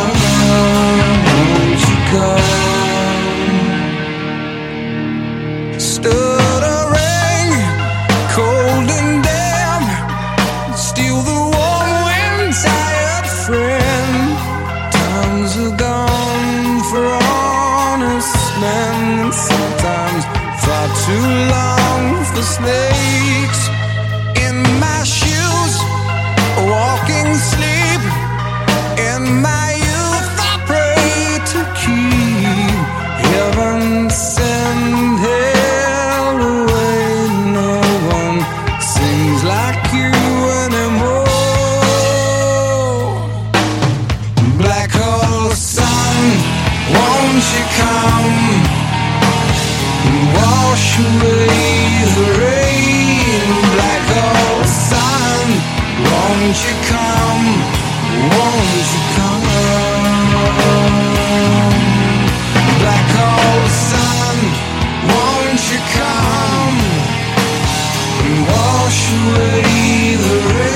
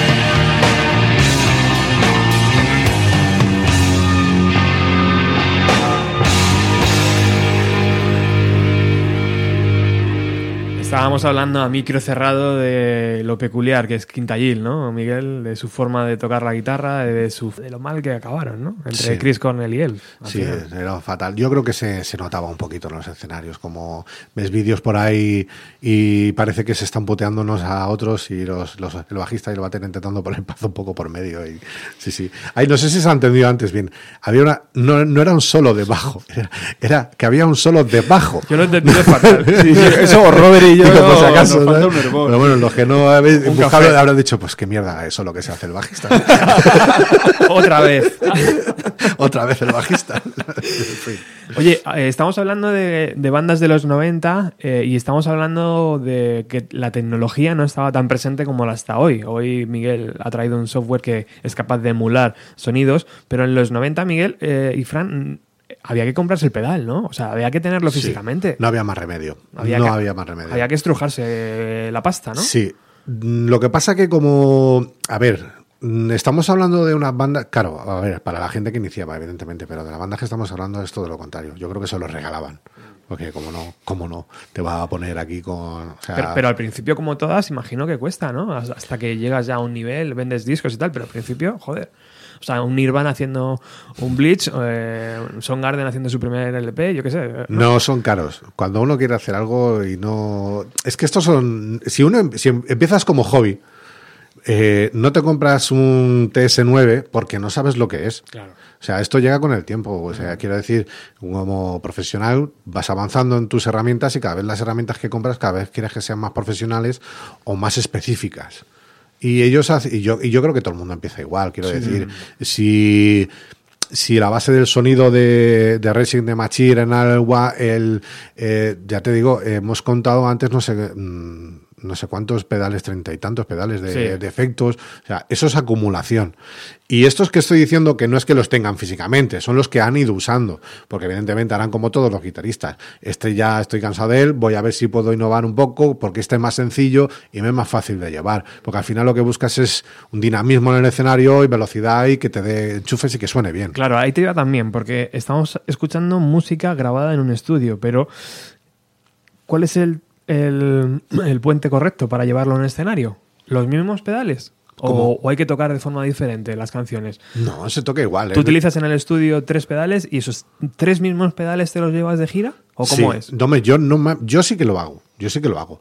En, el, en estudio, a día de hoy, evidentemente, antes que intento que, que entiendo que sería también así, ¿no? Aparte de rajar los, los conos de los altavoces para intentar sacar todavía más distorsión y tal. Eh, yo lo yo lo hago así, o sea, quiero decir, ¿para qué voy a mm, camuflar algo que, que puedo hacer con un, con un propio pedal? Lo que pasa que lo que sí que se consigue en los estudios es crear más capas y como más capas más uy capas capa- capas creas pues más rico es el sonido y más entendible dentro de una mezcla. El problema que tienen las mezclas, que no el directo, es que todo tiene que pasar por un embudo, digamos, y ahí hay una, una, una lucha muy bestia sobre, sobre el bajo, la batería, para que te llegue a ti por un cable súper fino a unos cascos. En un directo es mucho más sencillo que, entiendas un efecto o que normalmente seguramente os ha pasado que estés en un directo y, coño, cuando ha metido el solo se le ha ido de madre. No, es que es, es así de siempre. Lo que pasa que han intentado, han intentado hacerlo como en el disco y tal, y en el disco puedes, puedes irte hacia abajo, o se te quedan las guitarras muy delgadas, o pero claro, todas estas cosas en el estudio se, se, se compensan. Y por último, como guitarrista, ¿estás a favor o en contra de utilizar el software eh, que te emula todo este tipo de cosas? Eh, Porque de- claro, si depende. eres, si eres un purista, dices, joder, esto... Y, esto- y si no tienes un duro, dices, coño, esto es una maravilla, ¿no? O sea, Sí, hombre, claro, a ver, siempre que el, el uso del- de la informática a mí, a mí me gusta, a mí me gusta porque da pie, da pie a, a- más creatividad, a más... A seguir investigando, ¿no? A seguir investigando, es una cosa muy, pero que muy, muy, muy cómoda.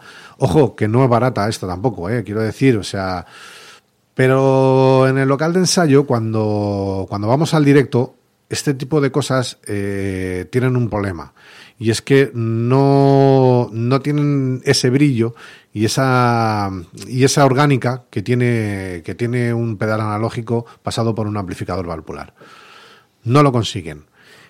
Parece que lo consiguen, pero no lo consiguen. La sensación que tú tienes y la dinámica que tú tienes del toque de la púa contra la cuerda en un amplificador valvular es muy diferente a la que tienes cuando tienes un amplificador por transistores que lo único que te hace es sacarte potencia. O pedales analógicos con pedaleras de estas digitales y demás también se nota, claro. O sí, sea, ese pedal, pedal que tiene 80 efectos metidos, ¿no? Y que Yo el software, por ejemplo, lo veo yo a nivel personal como lo uso para hacer una demo, una cosa, o sea, al final en vez de coger y enchufarte todo en casa, sacar los pedales y demás, como está mostrando aquí Miguel muy bien, mm, con una configuración empiezas a probar la canción, no sabes si a este tema meterle chorus o no, o meterle delay o no, y ahí con dos clics lo vas probando y luego eso lo llevas a, a lo que tiene el físico. Yo por lo menos lo veo, lo veo así. No nos engañemos, ¿eh? que Metallica hace las giras con Kemper, con Axel y con todo este tipo de cosas. O sea, mm, ¿Qué es eh, Kemper aquí y Axel? ¿Qué eh, es? solo lo mismo que esto que es en informática, pero Ah. moduladores ya de 6.000, 7.000 euros, Ajá. que ya llevan, uno, un- llevan unos sonidos que ya... Empieza- la, duda, la duda empieza a ser bastante... Hombre, a ver quién mete un amplificador de válvulas de 6.000 euros en un avión y se hace una gira por el mundo. Claro. Se va a romper. ¿Que llevas 30.000 amplificadores? Pues no, te llevas tres ordenadores, que son eso, y ya está, y con eso lo sacas. Aparte que luego lo que, los que manejan eso son ingenieros de sonido. O sea, para, para manejar eso se puede sacar muy buen sonido, pero para manejarlo tienes que ser más ingeniero de sonido que guitarrista. Entonces, ahí está la gran diferencia. Y que, y, claro, y si a eso le sumamos que el escenario tiene que rotar, ¿no? Al final dices, coño, vamos, a- vamos a, a intentar que suene bien, sí, pero ¿cómo lo hacemos? ¿Ponemos los amplis guapos? No, no, eso déjalos aquí en casa. Vamos, vamos con, Claro. con lo que tú explicas. ¿no? Es más cómodo. Es que estos grupos tan mastodónticos, es, es, tú has puesto el ejemplo perfectamente, no es lo mismo que cuando empiezas, que por ejemplo hemos puesto el ejemplo, Mm. seguramente ver los pedales que llevan muchos grupos cuando empiezan y a medida que van creciendo y la evolución es esa, Claro. es, o grupos como Metallica, Brutal. Es ir a, pues eso, que al final Kirk Hammer ya se va a hacer el solo, seguramente que cuando empezó no le importaba, pero ahora directamente lo que quiere es estar a su guitarra y al show y no estar pendiente de lo que tiene por ahí puesto y demás, y lleva una maquinaria por detrás que le cubre. ¿sabes? Sí, ¿no? Y, y una persona que le va activando los, los, los, los- los efectos. ¿eh? O sea, es sí, sí, una sí. cosa que. O incluso he ido yo a veces que les cambian incluso la, la fre- o sea, los medios, los bajos y todo eso en un punto, yo no sé dónde lo oí, que me parece que a, a Dime Bad Darrell, no sé qué solo me oí yo por primera vez, que justo en una parte del solo tenía el tío detrás en el rack y le subía justo no sé qué para, para esa justa Tiene, parte del su, solo. tiene sus ventajas y sus desventajas. Yo en estudio de grabación, evidentemente, no me desharé de los analógicos, pero en, en cuando salimos a tocar por ahí, evidentemente, aunque no seamos, no hablemos de metálica, evidentemente no es lo mismo meter en el, en, en el coche un ordenador con un amplificador que meter que, me- que- que meter un 4x4 con una caja 4x4 con un amplificador que pesa bastante más. Mm. Ya ves, La tío. gasolina, eh, los gastos y todo eso es, es diferente. Ese es uno de los trucos, Miguel, pero ¿qué más trucos hay a día de hoy que, que digas, joder, mira, como banda podemos utilizar esto en vez de, de llevarnos... Ah, bueno. bueno, pero la, la- Por saber, ¿eh? No, No, a ver, sí, a ver lo que hablaba él, mucha gente de, de la- las secuencias que lanzan en medio de tal. eh, Sonidos grabados. hay, está constatado, no voy a decir la web, y voy a decir el sitio, de que, de que los Kiss hace muchos años ya que ni cantan, o sea, es todo, todo está grabado. Y lo compararon O sea, precisamente, lo, precisamente, y eso lo, lo acertaron, lo, lo vieron con un, con un programa de edición de audio como el que tengo yo ahora mismo aquí. que, que se vio que los, los- este hombre, ¿cómo puede ser que haga las mismas frecuencias, los mismos picos en todos los conciertos? igual. ¿Cómo puede ser esto? La única explicación es que aplicación- la voz humana no, no, no, no, no es... Pues eh, precisamente es que no canta, directamente no canta, va, hace un playback y todo el mundo se lo cree, todo el mundo contento y a la casa. Eso no, de usarlo nosotros no, porque, porque vamos, porque que perder- perderte la voz de, de David como, pues no, no, no procede, pero Pero eso será porque a lo mejor trucos hay, ¿eh? trucos hay. a lo mejor ha perdido su voz, ¿no? Y ya no, ya no es capaz de llegar a la tonalidad que le exige la Hombre, canción. claro, es que estamos hablando de que, que mucha gente ya nada más que va a ver a los dinosaurios Claro, como tal, entonces eh, que tienen un límite, por Dios, tienen un límite. A ver, si es que todo cambia en la vida. Bueno, eh, uno que sabe mucho de pedales es el siguiente invitado, ¿no? Billy Corgan, Smashing Pumpkins. Bueno, el bicharraco del, del Fuzz. Este. Tenemos 34 guitarras que hemos visto que han usado. 64 pedales y unos tres bajos. ¿Vale? A este ya le hacen hasta la- lo- los pedales a medida y lo, lo que viene siendo lo- los, los signature. ¿Vale? Eh, este tío es que es, es una bestia de la composición, de los sonidos y, y le- y sobre todo, y le encanta que todo vaya súper, súper mega, mega, mega bien puesto, ¿no? Pero luego en entrevistas dice que, es que, el, que, que el 90% del sonido lo saca el amplificador. No me lo creo. Directamente yo no me lo creo. No quiere contar el No, truco. no. El, el- el- el que más suele usar es el, Big Move. O sea, es el sonido de Smashing Pumpkins por excelencia. Mira, él decía, Chines Dream, Chebu Rock, Today, William Wills. De, según dice él, dice que casi todas las pistas pesadas fueron grabadas a través del Big Move con los solos incluidos. Dice, muchas canciones tenían hasta ocho guitarras al mismo tiempo con el foot puesto. Dice que le costó muchísimo, pero una vez que salió bien, pues ese es el resultado que un, tenemos. de un ellos. muro de sonido, ¿no? Un muro. o- Ocho o- guitarras, tío. a la vez. Sí, es que si quieres, eh, realmente en la época de los 90, ¿cómo te diferencias tú? Si solo tenemos, si hemos hablado antes de- del tema de las ganancias, ¿no? Si tenemos el, el- el TS9 para el sonido de hard rock y por otro lado tenemos el sonido británico, ¿cómo leches nos lo apañamos para hacer algo todavía más bestia? con el food. La única, la, la diferencia que hay entre, entre el, overdrive de- del TS9 y el food son las, las ondas de compresión. Estamos hablando de que normalmente una onda, sabes que oscila, va hacia arriba, hacia abajo y hace una curva arriba. ¿Vale? Pues el food no. El food es cuadrado completamente. O sea, es, es, es un chorizo, si lo ves en, en, este, muy, muy, muy, muy bestia. ¿Y en qué se diferencia del TS9, tío? En, en la cantidad extrema de, de- de ganancia que saca. Estamos hablando de, de que este pedal realmente sí que no hace falta empujarlo con un amplificador, de, que, que le metas ganancia al amplificador para que, para que suene. Vamos a hacer una, una pequeña prueba por aquí. Sí, mejor. Así el, Eh, oyente, el oyente se... Cuidado con los volúmenes, ¿eh? que ahora vemos- es, es que es oírlo Un y- sustain también. ¿No ves cómo, cómo, cómo, cómo la onda se queda, es- se queda cuadrada arriba?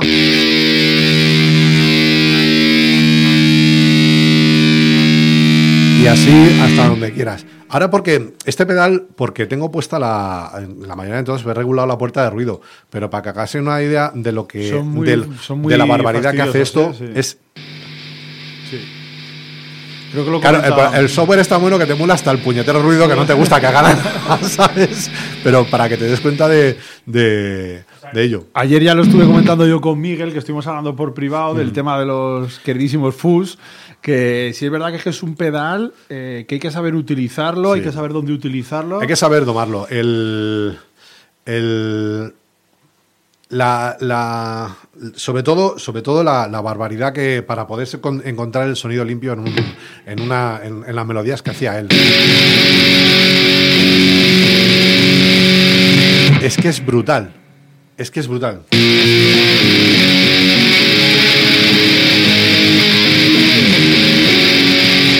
Es brutal. Este, este tipo de, de, de mufa, además, que es que se sigue, se sigue utilizando.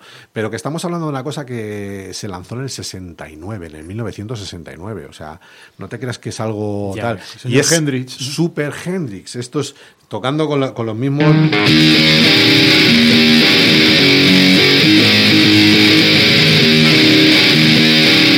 Bueno que tiene Si te das cuenta, con el TS tenemos picos de subida, se nota mi púa, se nota, se nota esa riqueza, esa, esa pegada de golpe.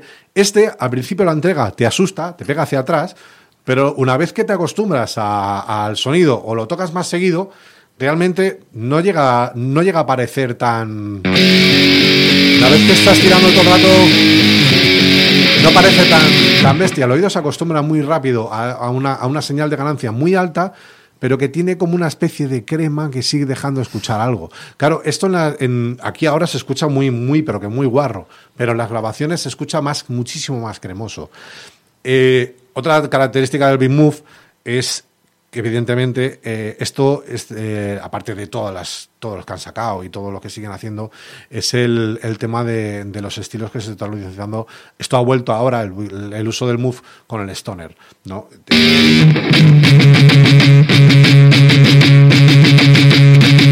Es que es es súper Stoner.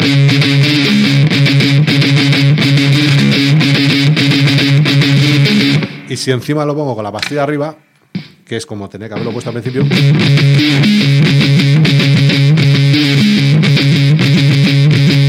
Super Stoner. Y eso, Miguel, solo está sonando un efecto. Solo. Sí. o lleva ya varios ahí. No hay nada. Solo uno. Solo uno. Solo es un, solo es un move. Por comentar más bandas que lo usan, por si quieres saberlo la gente, bueno, White Stripe, puro sonido fuzz, eh, los Black Keys por, por consiguiente también, y el bajista de Muse, eh, que es una de las cosas que trabajaba mucho la banda, eh, que a mí me fascina de, de Muse, sobre todo en los primeros discos, que era que parecía que no eran tres.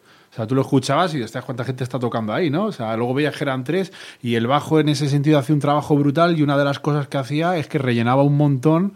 Eh, de hecho, es muy famoso el utilizar los bajistas el fuzz y demás.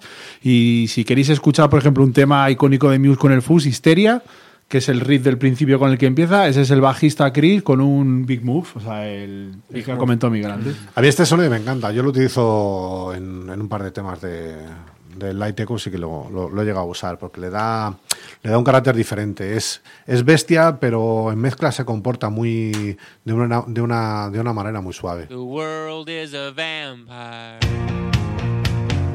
sent to destroyers. Hold you up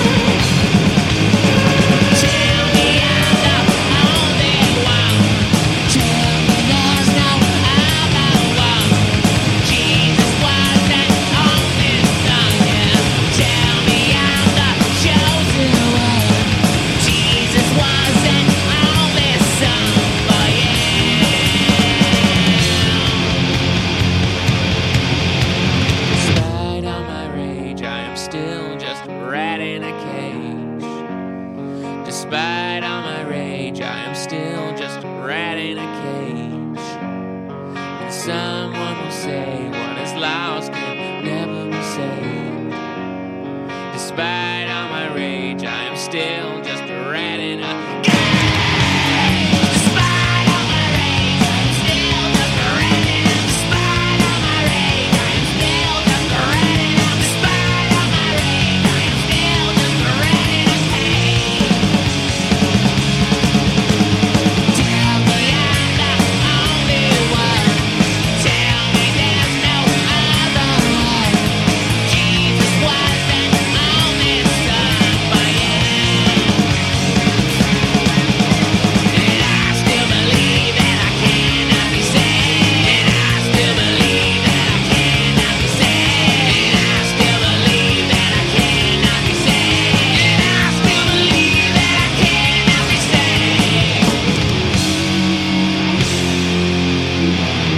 Balas con ala de mariposa de Smashing Pumpkins, aquel tremendo singles de Melancholy and Infinite Sadness 1995.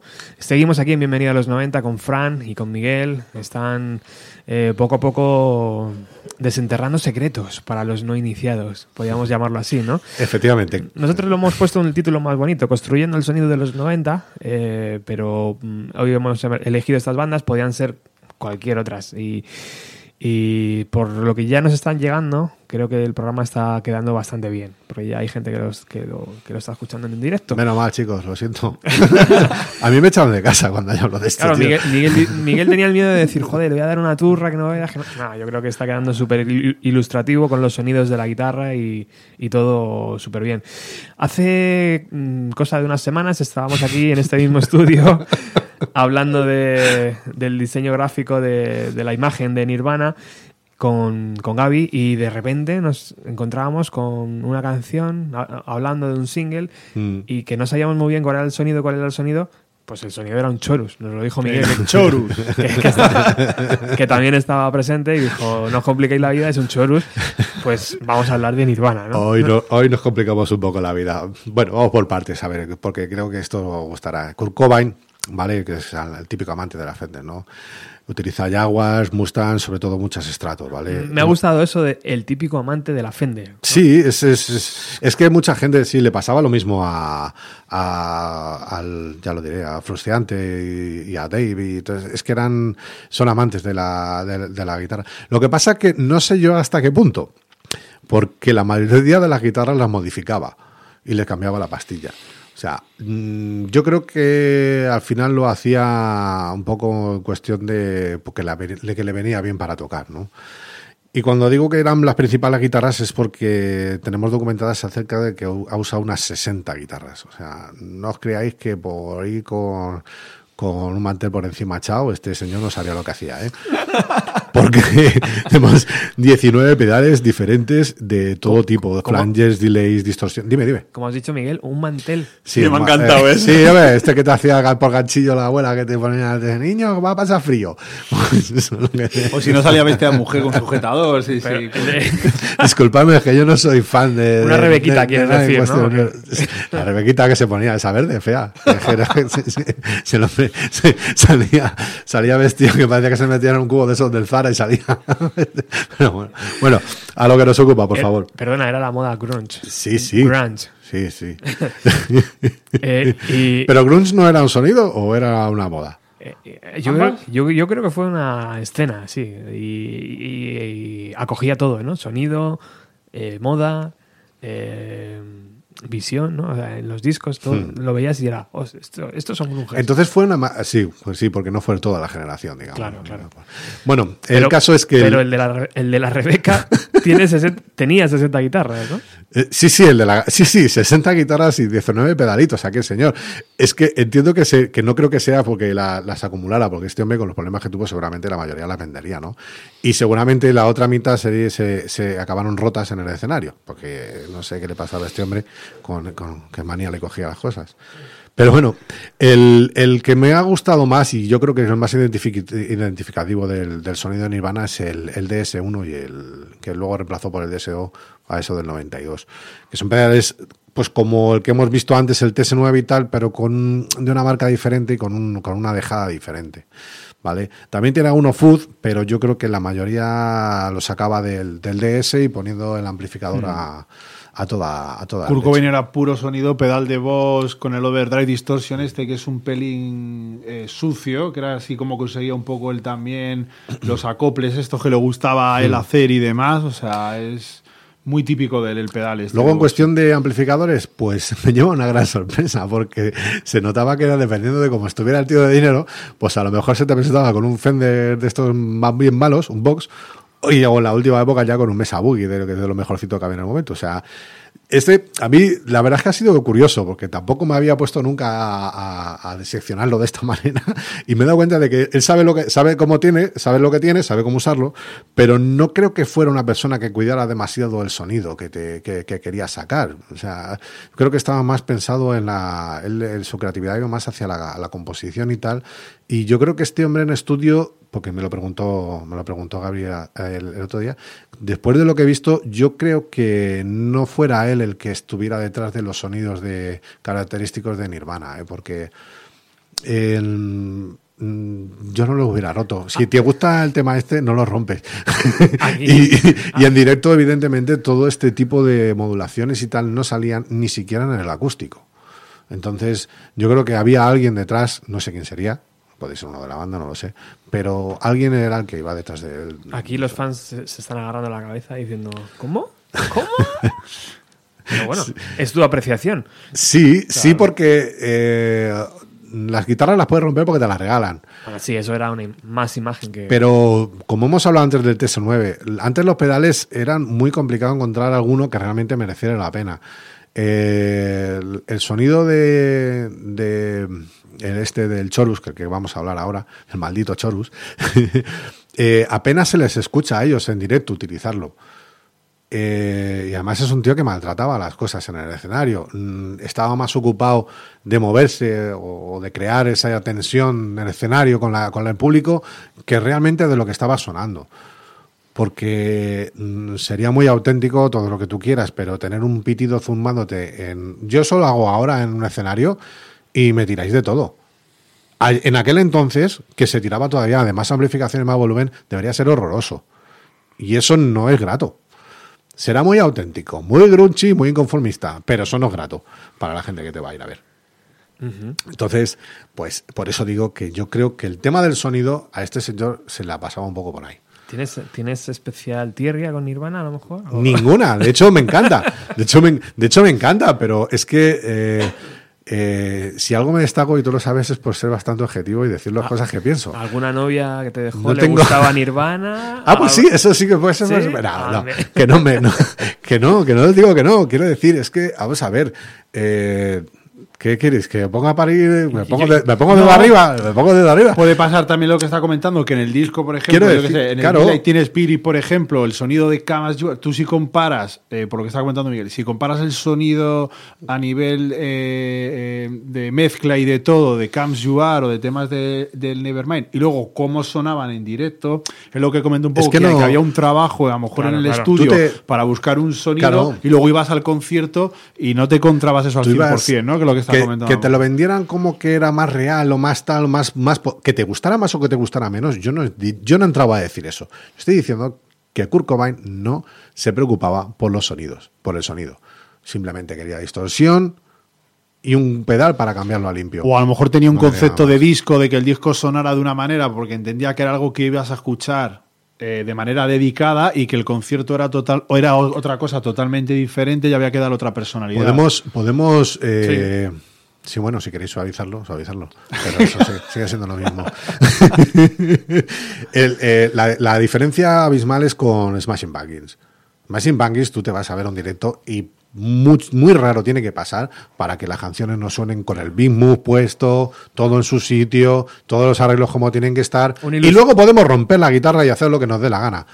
Pero eso... Un ilustrado, ¿no? Claro, Sí, sí. La, diferencia es, la diferencia es, es evidente. Sí, Pero bueno, es verdad que puede ser que, la, que el nivel compositivo o la forma de hacer las canciones que tenía Cobain era como más, no sé, más que le salía más natural, ¿no? Y- y- más crudas. Y no se acompañaba de tanto efecto, a lo mejor, sino que limpio, sucio, Sí, sí, en limpio. los directos, vamos. A ver, siempre, siempre he pensado que cuando tú compones en el local o te pon- y te vas y una vez tienes ya la canción, la tocas un par de veces en el directo y te vas al estudio, eh, lo que grabas ahí es rock de salón. Entonces tiene que ir un poquito más lento, tiene que ir todo un poquito más cometido y tiene que ir todo un poquito más, a lo mejor como no le gustaba a él. Porque eh, los discos de, de Nirvana, siendo un- una banda punk, punk grunge, los discos muchos de los, no suenan a punk. Suena- Entonces- suenan más dulces, sí. De ahí mi conclusión de que se, de que alguien, alguien vaya detrás, detrás de este Claro, chorus, detrás de Sí, este sí. tal.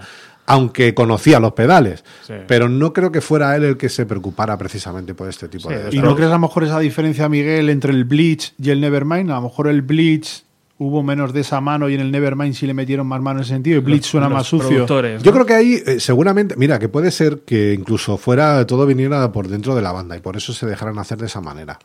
¿Sabes? Yo creo que, que- que igual Dave Grohl o- y te- te- te- tiene algo que ver con Yo ello. creo que más es la figura del productor, Miguel, ¿no? Mm. O sea, que al final también el productor te da paleta de colores y tú dices, pues mira, esta me gusta, ¿no? Sí, o Kurt Cobain pensaría, sí, sí, aquí lo hacemos así, pero Ahora- cuando tenga yo el control en el escenario, aquí... se Claro, pede- no, se- pero aun, aún así eso, ¿ves? Es que no me, no me arriesgo a decir que fuera el productor. ¿No? Porque eh, a Cuba me parece ser que solo hacía falta que le dijeras que sí para que te dijera que no. Digo, o no, Entonces, o, o la idea venía de dentro, o cogía al productor y le decía, Dave, oye, tú dile a este que tal, a ver si no venía. Y le decía al otro, oye, pues si tal, ah, pues mira, pues sí.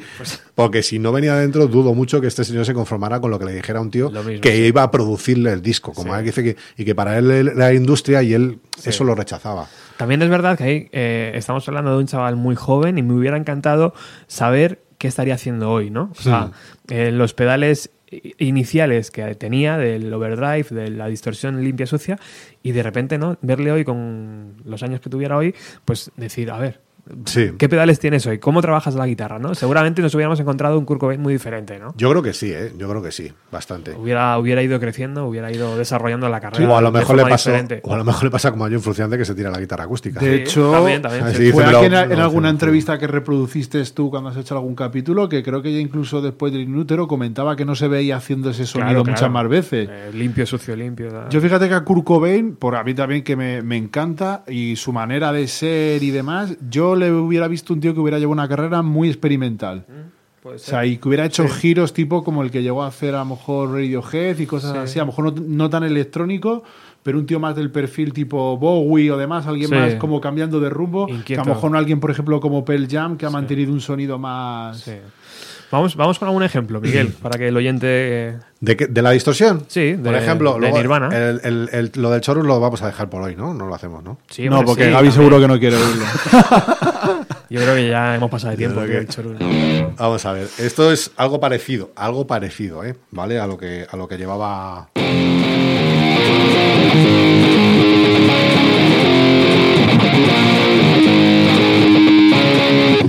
Eh, ¿Qué es lo primero que nos encontramos aquí? Vale, voy a intentar a ver si puedo hacerlo. A ver. Tengo el, el canal saturado. A ver. Es que estoy utilizando lo mismo que utilizaba él, digamos, el DS9, empujándolo y empujándolo con un, con un Marshall. Lo primero que nos encontramos aquí es que esto está a caballo entre el TS9, que hemos hablado antes americano, porque tenemos...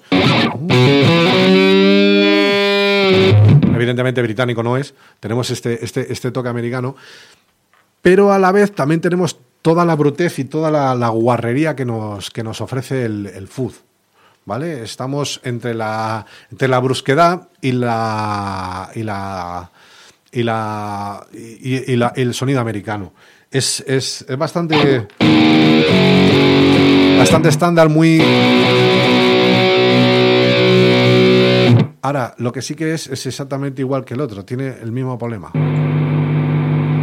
Bastante, ese le tengo yo y os lo puedo decir Entonces- que en el momento que lo subas un poquito, cambies un poco, te puede cambiar de un overdrive a un sonido súper sucio. Entonces podemos coger, podemos coger la guitarra, ponerla en un amplificador y tener pitando aquí a la gente pues, durante 20 minutos, porque eh, ya imaginaros lo que era salir con una, porque yo tengo aquí puesto la puerta de ruido.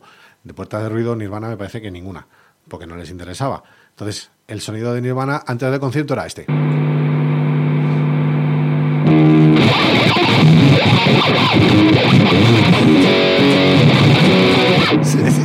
y así era. ¿Vale?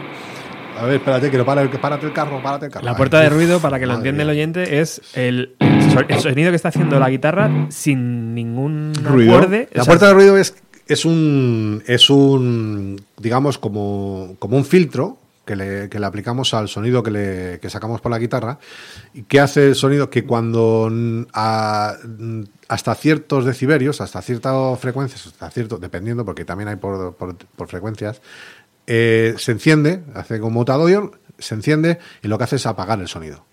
Entonces, de esta manera podemos tener el amplificador encendido sin, emitir ningún ruido. Lo que pasa es que en el momento que tocamos la guitarra, el- lo, si Esos, esos golpes que hace porque no sabe si estoy tocando o no estoy tocando. Entonces yo conforme la voy cerrando la puerta, ahí, ya se, la ha quitado. Sin embargo, tengo la pegada directa. Vale. Puedes tener el problema de que si pones mucha, mucha puerta de ruido para quitar mucho ruido, ¿no, Miguel? Luego la guitarra pierde sustain, Sí, por claro. ejemplo. Porque Vamos a hacer- él lo interpreta ya al final como ruido y te hace pum. y te- vamos a hacerlo. Vamos a- ¿La puerta de ruido es otro pedal que se utiliza o cómo funciona? Mm, Sí, hay- lo hay en, po- en- en formato. en forma- en- ahora aquí lo estoy usando en formato. Sí, los pero, estos. pero yo lo tengo en, en pedalera también. O sea, esto sería una puerta, una puerta de ruido apretada a tope. Voy a ir, voy a ir abriéndola. Vale. Es el salto.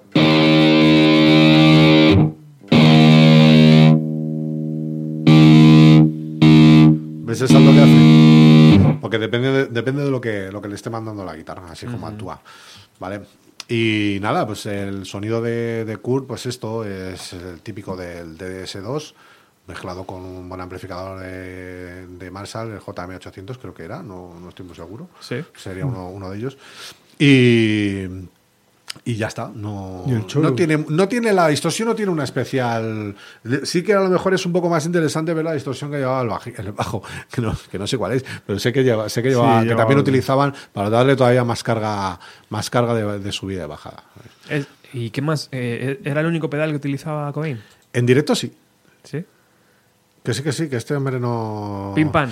Sabe, sabe, sabe lo que sabe lo que lo que tal, pero ya está. O sea, que de verdad que en los directos no podemos encontrar en las grabaciones flangers, podemos encontrar eh, algún, algún wah wah usado de una manera un poco extraña, que es como, como le llaman el, step wah, que es coger el wah, eh, dejarlo en la frecuencia que quieres y no hacer el efecto wah, sino dejarlo así, que se te queda con un tono, con un tono un poco extraño. Yo en directo algún Phaser sí lo he oído. En Aneurims, en algún vídeo de estos que había mítico en VHS de los 90, que empezaba al principio y empezaba a meter el ruido y demás.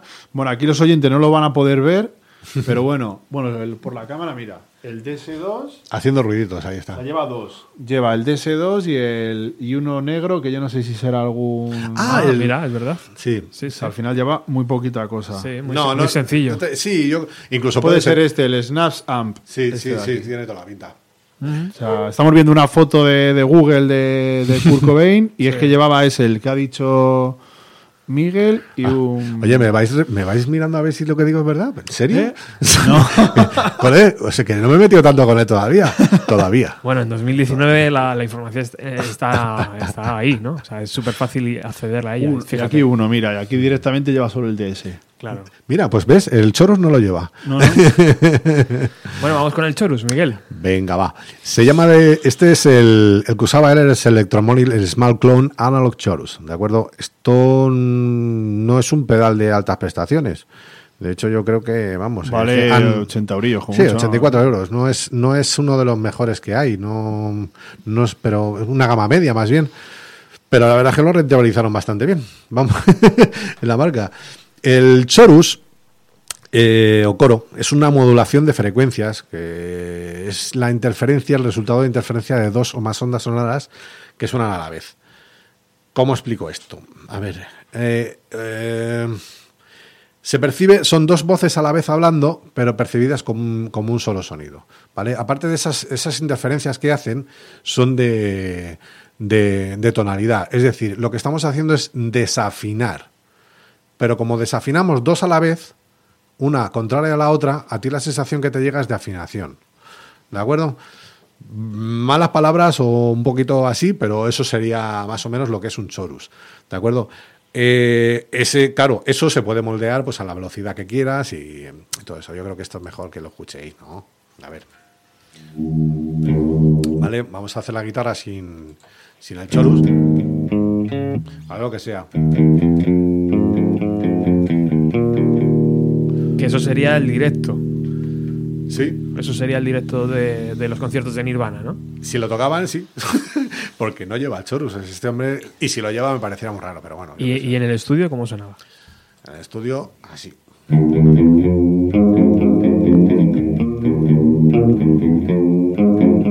Se hace enorme. Súper evidente. El sonido se hace enorme. El sonido se hace enorme. Igual que cuando estamos con el. Miles Teen Estamos haciendo. el- o sea, claro, es que no queda igual. y el. ¿Vale? Lo que viene siendo el chorus. Vamos a hacer el. Aquí el. El gamba. El- se puede modular los tonos.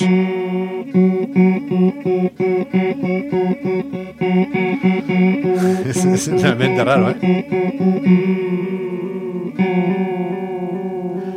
Hace como una especie de repetición. Parece un delay, pero no es un delay. Es que la frecuencia hace. O sea, la, nota se acaba y él sigue haciendo la modulación. ¿Vale? Luego el, el rate, que es cuánto juntamos esa onda. Más lenta. Más lenta parece que ni se aprecia. De hecho, más lenta. Creo que.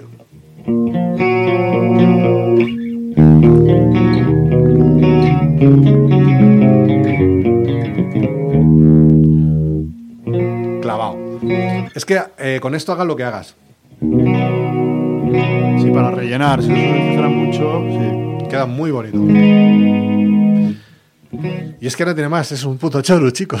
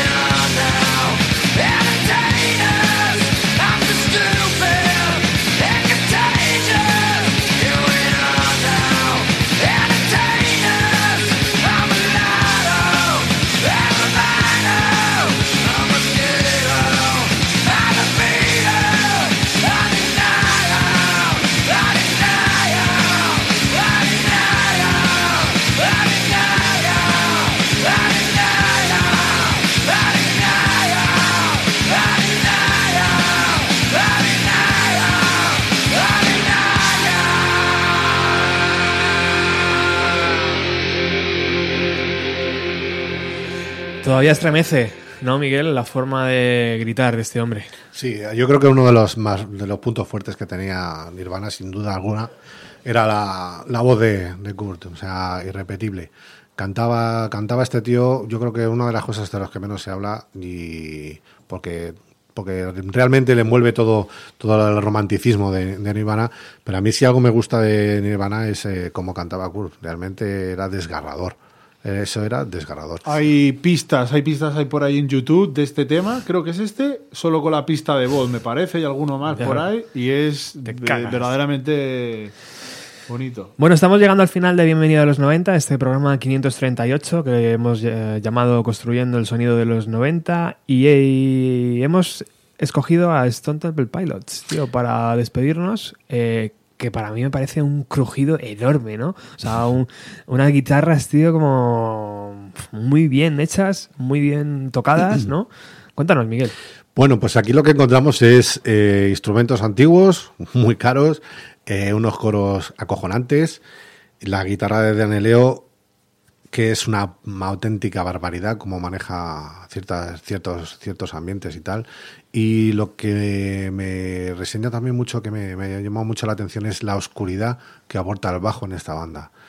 Eh, si te fijas solo en el, bajo, realmente son profundos, profundos y muy, muy, muy, muy bien elaborados y con mucho gusto. Eh, ¿Sabes la, la sensación esa que tienes cuando, cuando escuchas una canción de una banda y de repente eh, la escuchas otra vez y, hostia, aquí un nuevo matiz, ¿no? Y, otro, y tal. Bueno, pues esto, Stone Temple Pilots son, yo creo que de los mejorcitos que saben hacer este tipo de cosas. Y una de las cosas que realmente utilizan exageradamente bien y exageradamente notables en ellos, aunque no se hubiera dado mucho a la gente, es la reverb. La reverb, eh, la gente, que no, confundir con el delay, o sea, la reverb, la se muere, el sonido se acaba, con el delay rebota, ¿vale? Eh, la, eh, la es una cosa que está hoy en día como muy menospreciada, sobre todo por la mayoría de los guitarristas, incluso en los estudios de grabación. Eh, le pongo un poquito de reverb a esto y ya parece que suena en una iglesia o parece que suena y ya con eso me vale. pero, pero eso bien colocado es el sello sonoro de cualquier grabación, de cualquier banda. Realmente ese es el toque final. De hecho, eh, hablábamos antes del TS, del TS9, de, del, del Boss de uno de, de Kurt y tal. Esto realmente solo una posición o una, un- una reverb bien colocada y una posición en un, en un seteo de una manera o de otra puede cambiar ese sonido. O sea, puede ser tanto o más importante que tener un, un tube screamer o tener un, cualquier tipo de pedal. Eh, el que utilizaban aquí, el, que he visto que es muy interesante, es el Rockton Intelliver, que es un, un formato rack, esto va en formato rack, ya es de altas prestaciones, ¿vale? Que puedes ajustar la reflexión del sonido, ya es no solo por la dimensión, la profundidad, sino también la cadencia, la velocidad, el ajuste del tono, o sea, mm, todo. ¿Por qué el tono? Eh, ¿Por qué el tono? Vale, porque cuando, cuando un sonido viaja, choca contra un, contra un absorbente, digamos una pared, no es lo mismo que la pared sea de, de piedra, que la pared sea de papel, que sea de plástico, que sea una pared de ladrillos. Aquí lo vemos en la radio, ¿no? Efectivamente. Que tiene esas almohadillas que intentan que el sonido sea más redondo. Mucho de lo que de lo que parece aquí, normalmente cuando, oye, pues no me escucho siempre como, o cuando me escucho por los micrófonos no estoy como, como normalmente. Eso es más, pare- es más culpable la reverb que no la propia voz. La- lo que deja cuando, cuando, cuando el sonido se apaga, el die away, como dicen en el estudio. ¿Vale? Entonces, el, en eh, Dean, eh, que está mirando alguna ah, dentro de, de la canción de Besolin, Basolin, ¿cómo se, ¿cómo se pronuncia esto bien? Basolin. Basolin. Eh, he encontrado hasta cuatro diferentes. Os voy a enseñar una por no ser muy pesado, por no poneros el tema entero. Pero para que veáis eh, como, como, como una persona que aparentemente en una canción está todo el rato con el mismo sonido, sí meten eh, hay algunos watts en efectos en algunos lados y tal, pero, pero realmente lo interesante es cómo él aplica la, el, el sonido de, de la reverb en ciertas partes. A ver si os escucháis. Os voy a intentar tocar primero aquí para que lo escuchéis. Sabéis que esta canción es. Ahí va, si se nos ha colado cura aquí. Espérate. se, nos, se nos ha colado otra vez aquí. Bueno, también podría valer, ¿eh? Así. Vale, vamos a ver. Vamos a ver si puedo.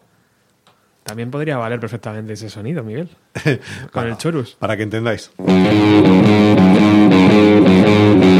Vale, cuando hace el...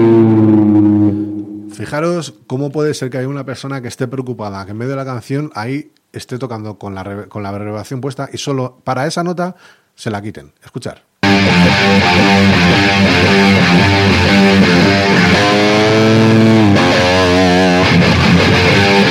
Y vuelve. ¿Para qué? Pues porque la reverb, aunque parezca una cosa súper sencilla y súper bien trabajada, en la mezcla lo que hace es justo cuando se calla, es justo cuando se calla, cuando se calla el cantante. De repente, lejos del, del sonido, de apreciar de si la reverb parece más grande o más pequeña, lo interesante aquí es ver cómo se avanza la guitarra, como da la sensación de que está lejos y de repente se pone de frente a tu cara y se vuelve a ir. Atentos, otra vez.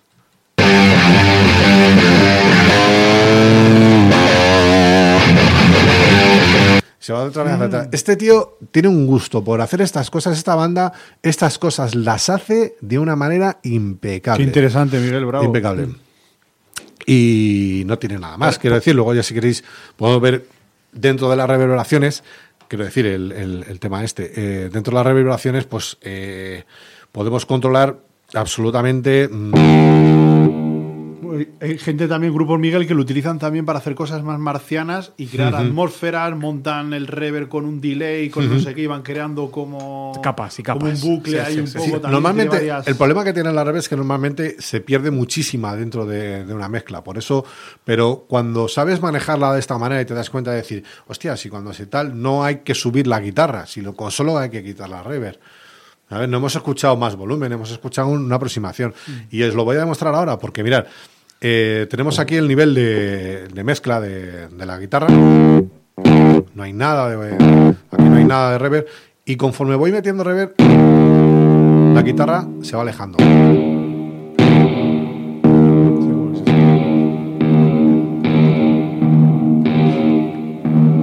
Como estoy mezclando la, la señal de. La, estoy mezclando un 100% de reverb, la guitarra ya no suena. Suena es. es- está, está- está sonando detrás de cuando yo toco la guitarra. O sea, quiero decir, entendéis que lo que es- está sonando con un retardo. Solo está sonando la reverb. No el golpe que le doy yo con la guitarra. Esto que, son, que escucháis ahora es el 100% producido por la reverb. Esa reverb podemos hacer que se estire, que se acabe antes, que tenga mucha más densidad, incluso que alcance, que alcance colores finales diferentes. Boom, ¿Habéis cómo hace el boom? Qué bueno. Solo de una reverb. Qué grande. Qué grande. Eh, os habéis quedado un poco... Me he quedado loco, tío. No, verdad que es un, es un efecto que es el gran olvidado, que muchas veces incluso eh, para simplemente eh, en cualquier set que tengas para tocar y demás, el tener una reverb puesta solamente, o sea, cambia un montón porque el otro lo, lo hace más orgánico todo. De la otra manera suena como muy plano. Y tú en cuanto le metes reverb, o sea, es un, o no sé, Miguel, ¿no? O sea, es un pedal o un efecto que prácticamente habría que tener puesto de... Es que la gente lo tiene, la gente, la, la gente normalmente lo tiene de adorno. Eso es lo que estoy diciendo, que lo tienen ahí de adorno, se ponen una reverb y luego ya cuando quiero sobresalir en la banda llega el momento, que yo también lo hago, llega el momento y pum, le doy al delay, parece que suena con más profundidad y me repite más, relleno más y ya está. Pero precisamente por eso, este es el gran olvidado. Tú en el, en el, en el, en el directo, evidentemente, no puedes ponerte a manejar este tipo de cosas. ¿De acuerdo? De hecho, muchas de las funciones están diseñadas para que intentes tener el mismo reverb que tienes en el estudio. Todo esto está pensado para cuando Para vayas al directo sonido, que ¿no? siga sonando exactamente igual. Y la gente no lo tiene en cuenta cuando va al directo. Lleva el mismo, la misma cantidad de reverb en el local que, que en el directo. Y en el directo la cosa cambia por completo. Hay que, hay que, mirarlo, hay que mirarlo muy bien. Autént- Auténtica maravilla la del programa de hoy con, con Miguel y con estas ilustraciones sonoras que la verdad es que generalmente pasan desapercibidas, pero coño, existen, tío, y existen muy, muy de forma muy evidentes en los discos. Solo hay que educar el oído, ¿no, Fran? Es- Están ahí. Sí, tío. desde luego, a eso hay que poner, eh, como ha comentado antes Miguel al principio del programa, de que no vais a volver a escuchar las canciones como lo habéis escuchado nunca, ya os está haciendo ver Matrix como lo veía Neo, con Total. los números verdes estos aquí Lo siento. cayendo. Y no, pero está muy bien. eh. No, a ver, tener en cuenta siempre que lo, lo- lo bueno, lo bueno de los, de los aparatitos, esto, los efectos y todo, son las manos que lo usan y cómo se usan, ¿vale? Eh, son, son cajas de chapa con, con circuitos y poco más, no, no tienen más. Eh, esto lleva inventado muchísimos años, por eso me da tanto corte venir a explicar algo que, que, que seguramente habré metido 25.000 gambas intentando explicaroslo de una manera un poco sencilla. Porque esto realmente hay, hay un mundo y detrás de ese mundo vienen los técnicos de sonido, no los guitarristas. Y meter a un guitarrista a hablar de este tipo de cosas es bastante. es, es un compromiso. De todas formas, como comentaba antes fuera de, de micrófono, el, tema del, de, los efectos mm, tiene, la gran importancia en el que manejando las siete notas o las 14 con los sostenidos, como queremos llamar, eh, si no fuera por estos aparatos, estaríamos en el mismo punto constantemente, en el mismo punto sonoro. Sonoro, que no rítmico, ¿eh? Sonoro. Eh, tener en cuenta que si cogemos Iron Maiden y le quitamos la distorsión, es música clásica eh, sumar y sumar y sumar y sumar. Hemos llegado a un punto en el 2019, ahora donde estamos, que la ingeniería de sonido está a unos niveles increíbles. Increíbles. Sin embargo, por alguna fuerza mayor, los guitarristas seguimos tirando de, cosas antiguas. Y nos sigue gustando lo antiguo. Pero cuando decimos que, que no encontramos bandas que nos sorprendan, es porque no se investiga más en el sonido. No se puede investigar más en el sonido porque ya no estamos preparados para más. Igual que nos pasó con la saturación, la extra de saturación en los CDs. Yo creo que aquí está ocurriendo algo parecido. ¿vale? Ahora ya para que una banda realmente no te suene a la parte típica, oye, esto me suena a, ¿vale? Ya eh, tienes que hacer algo completamente diferente y extremo y por el sonido no vas a encontrarlo. O sea, eh, si queréis encontrar bandas nuevas, queréis escuchar cosas nuevas, queréis tener nuevos ídolos y no estar siempre anclados a los DS2, que son muy bonitos y tal, yo creo que lo que habría que hacer es empezar a abrir la mente hacia las rítmicas irreverentes y que, te, y que no sabes bailar. Porque, como el que dice, el cupo de fiesta, de sonido de fiesta, de fiesta tanto de grunge como, como, como metal, como metal, como tal, se nos ha acabado. No hay más. Por eso hay tanto. Por eso todo nos suena igual. Aunque nos empeñamos mucho los guitarristas y los músicos en meter, meter 25.000 matices diferentes, ¿vale? Eh, os suena igual porque tenéis que darle varias escuchas, como lo acabo de hacer yo ahora, para saber qué es eso, ¿vale? Kurt es Kurt no era Kim y usaban los mismos pedales. Y Billy no es Dave de, de Red Hot y también usaban los mismos pedales. O sea, el, el 80% del sonido sale de la mano del guitarrista, de la púa, empezando por la púa, ¿vale? Eh, y eso es lo único y la única diferencia que hay de hoy en día y que lleva viendo durante toda la vida. Dejaros estos aparatitos, todo esto que habéis escuchado no sirve para nada. Es un buen cierre de programa, la verdad, porque ahí está toda la amiga de- del sonido. No hay nadie, como te tocas tú, no te toca nadie. My God. bueno, muchísimas gracias, chicos, a los dos, Fran, por, por haber venido, por pasar esta mañana de, de radio. Eh, cuéntame, eh, ¿cómo van los ensayos? Bien, Porque tú tienes una banda. Sí, sí, claro. Sí, se llama Bocángel. ¿Y cómo, cómo van, tío? Ahí vamos, preparando una sorpresa, ¿no? Me froto las manos. Sí. Eh, y Miguel, ¿cuáles son los siguientes pasos de Die Way? Bueno, pues ahora, dentro de poquito, yo creo que vamos a anunciar una, un gran, una gran noticia. Eh, estamos trabajando ya en el, en el DVD, seguramente Blu-ray, porque queremos, queremos investigar un poquito en el sonido en el 5.1 para la grabación que hicimos del Corral de Comedias. Eh, vamos a entrar otra vez en breve a grabar un par de canciones, que ya tenemos tal, y seguramente a partir de ahí entremos a trabajar otra vez en EP. No sabemos todavía si en el EP, pero, Pero vamos, eh, el parón este que ha habido anteriormente de tal, yo creo que se acabó cuando yo voy a partir de ahora os vais a hartar.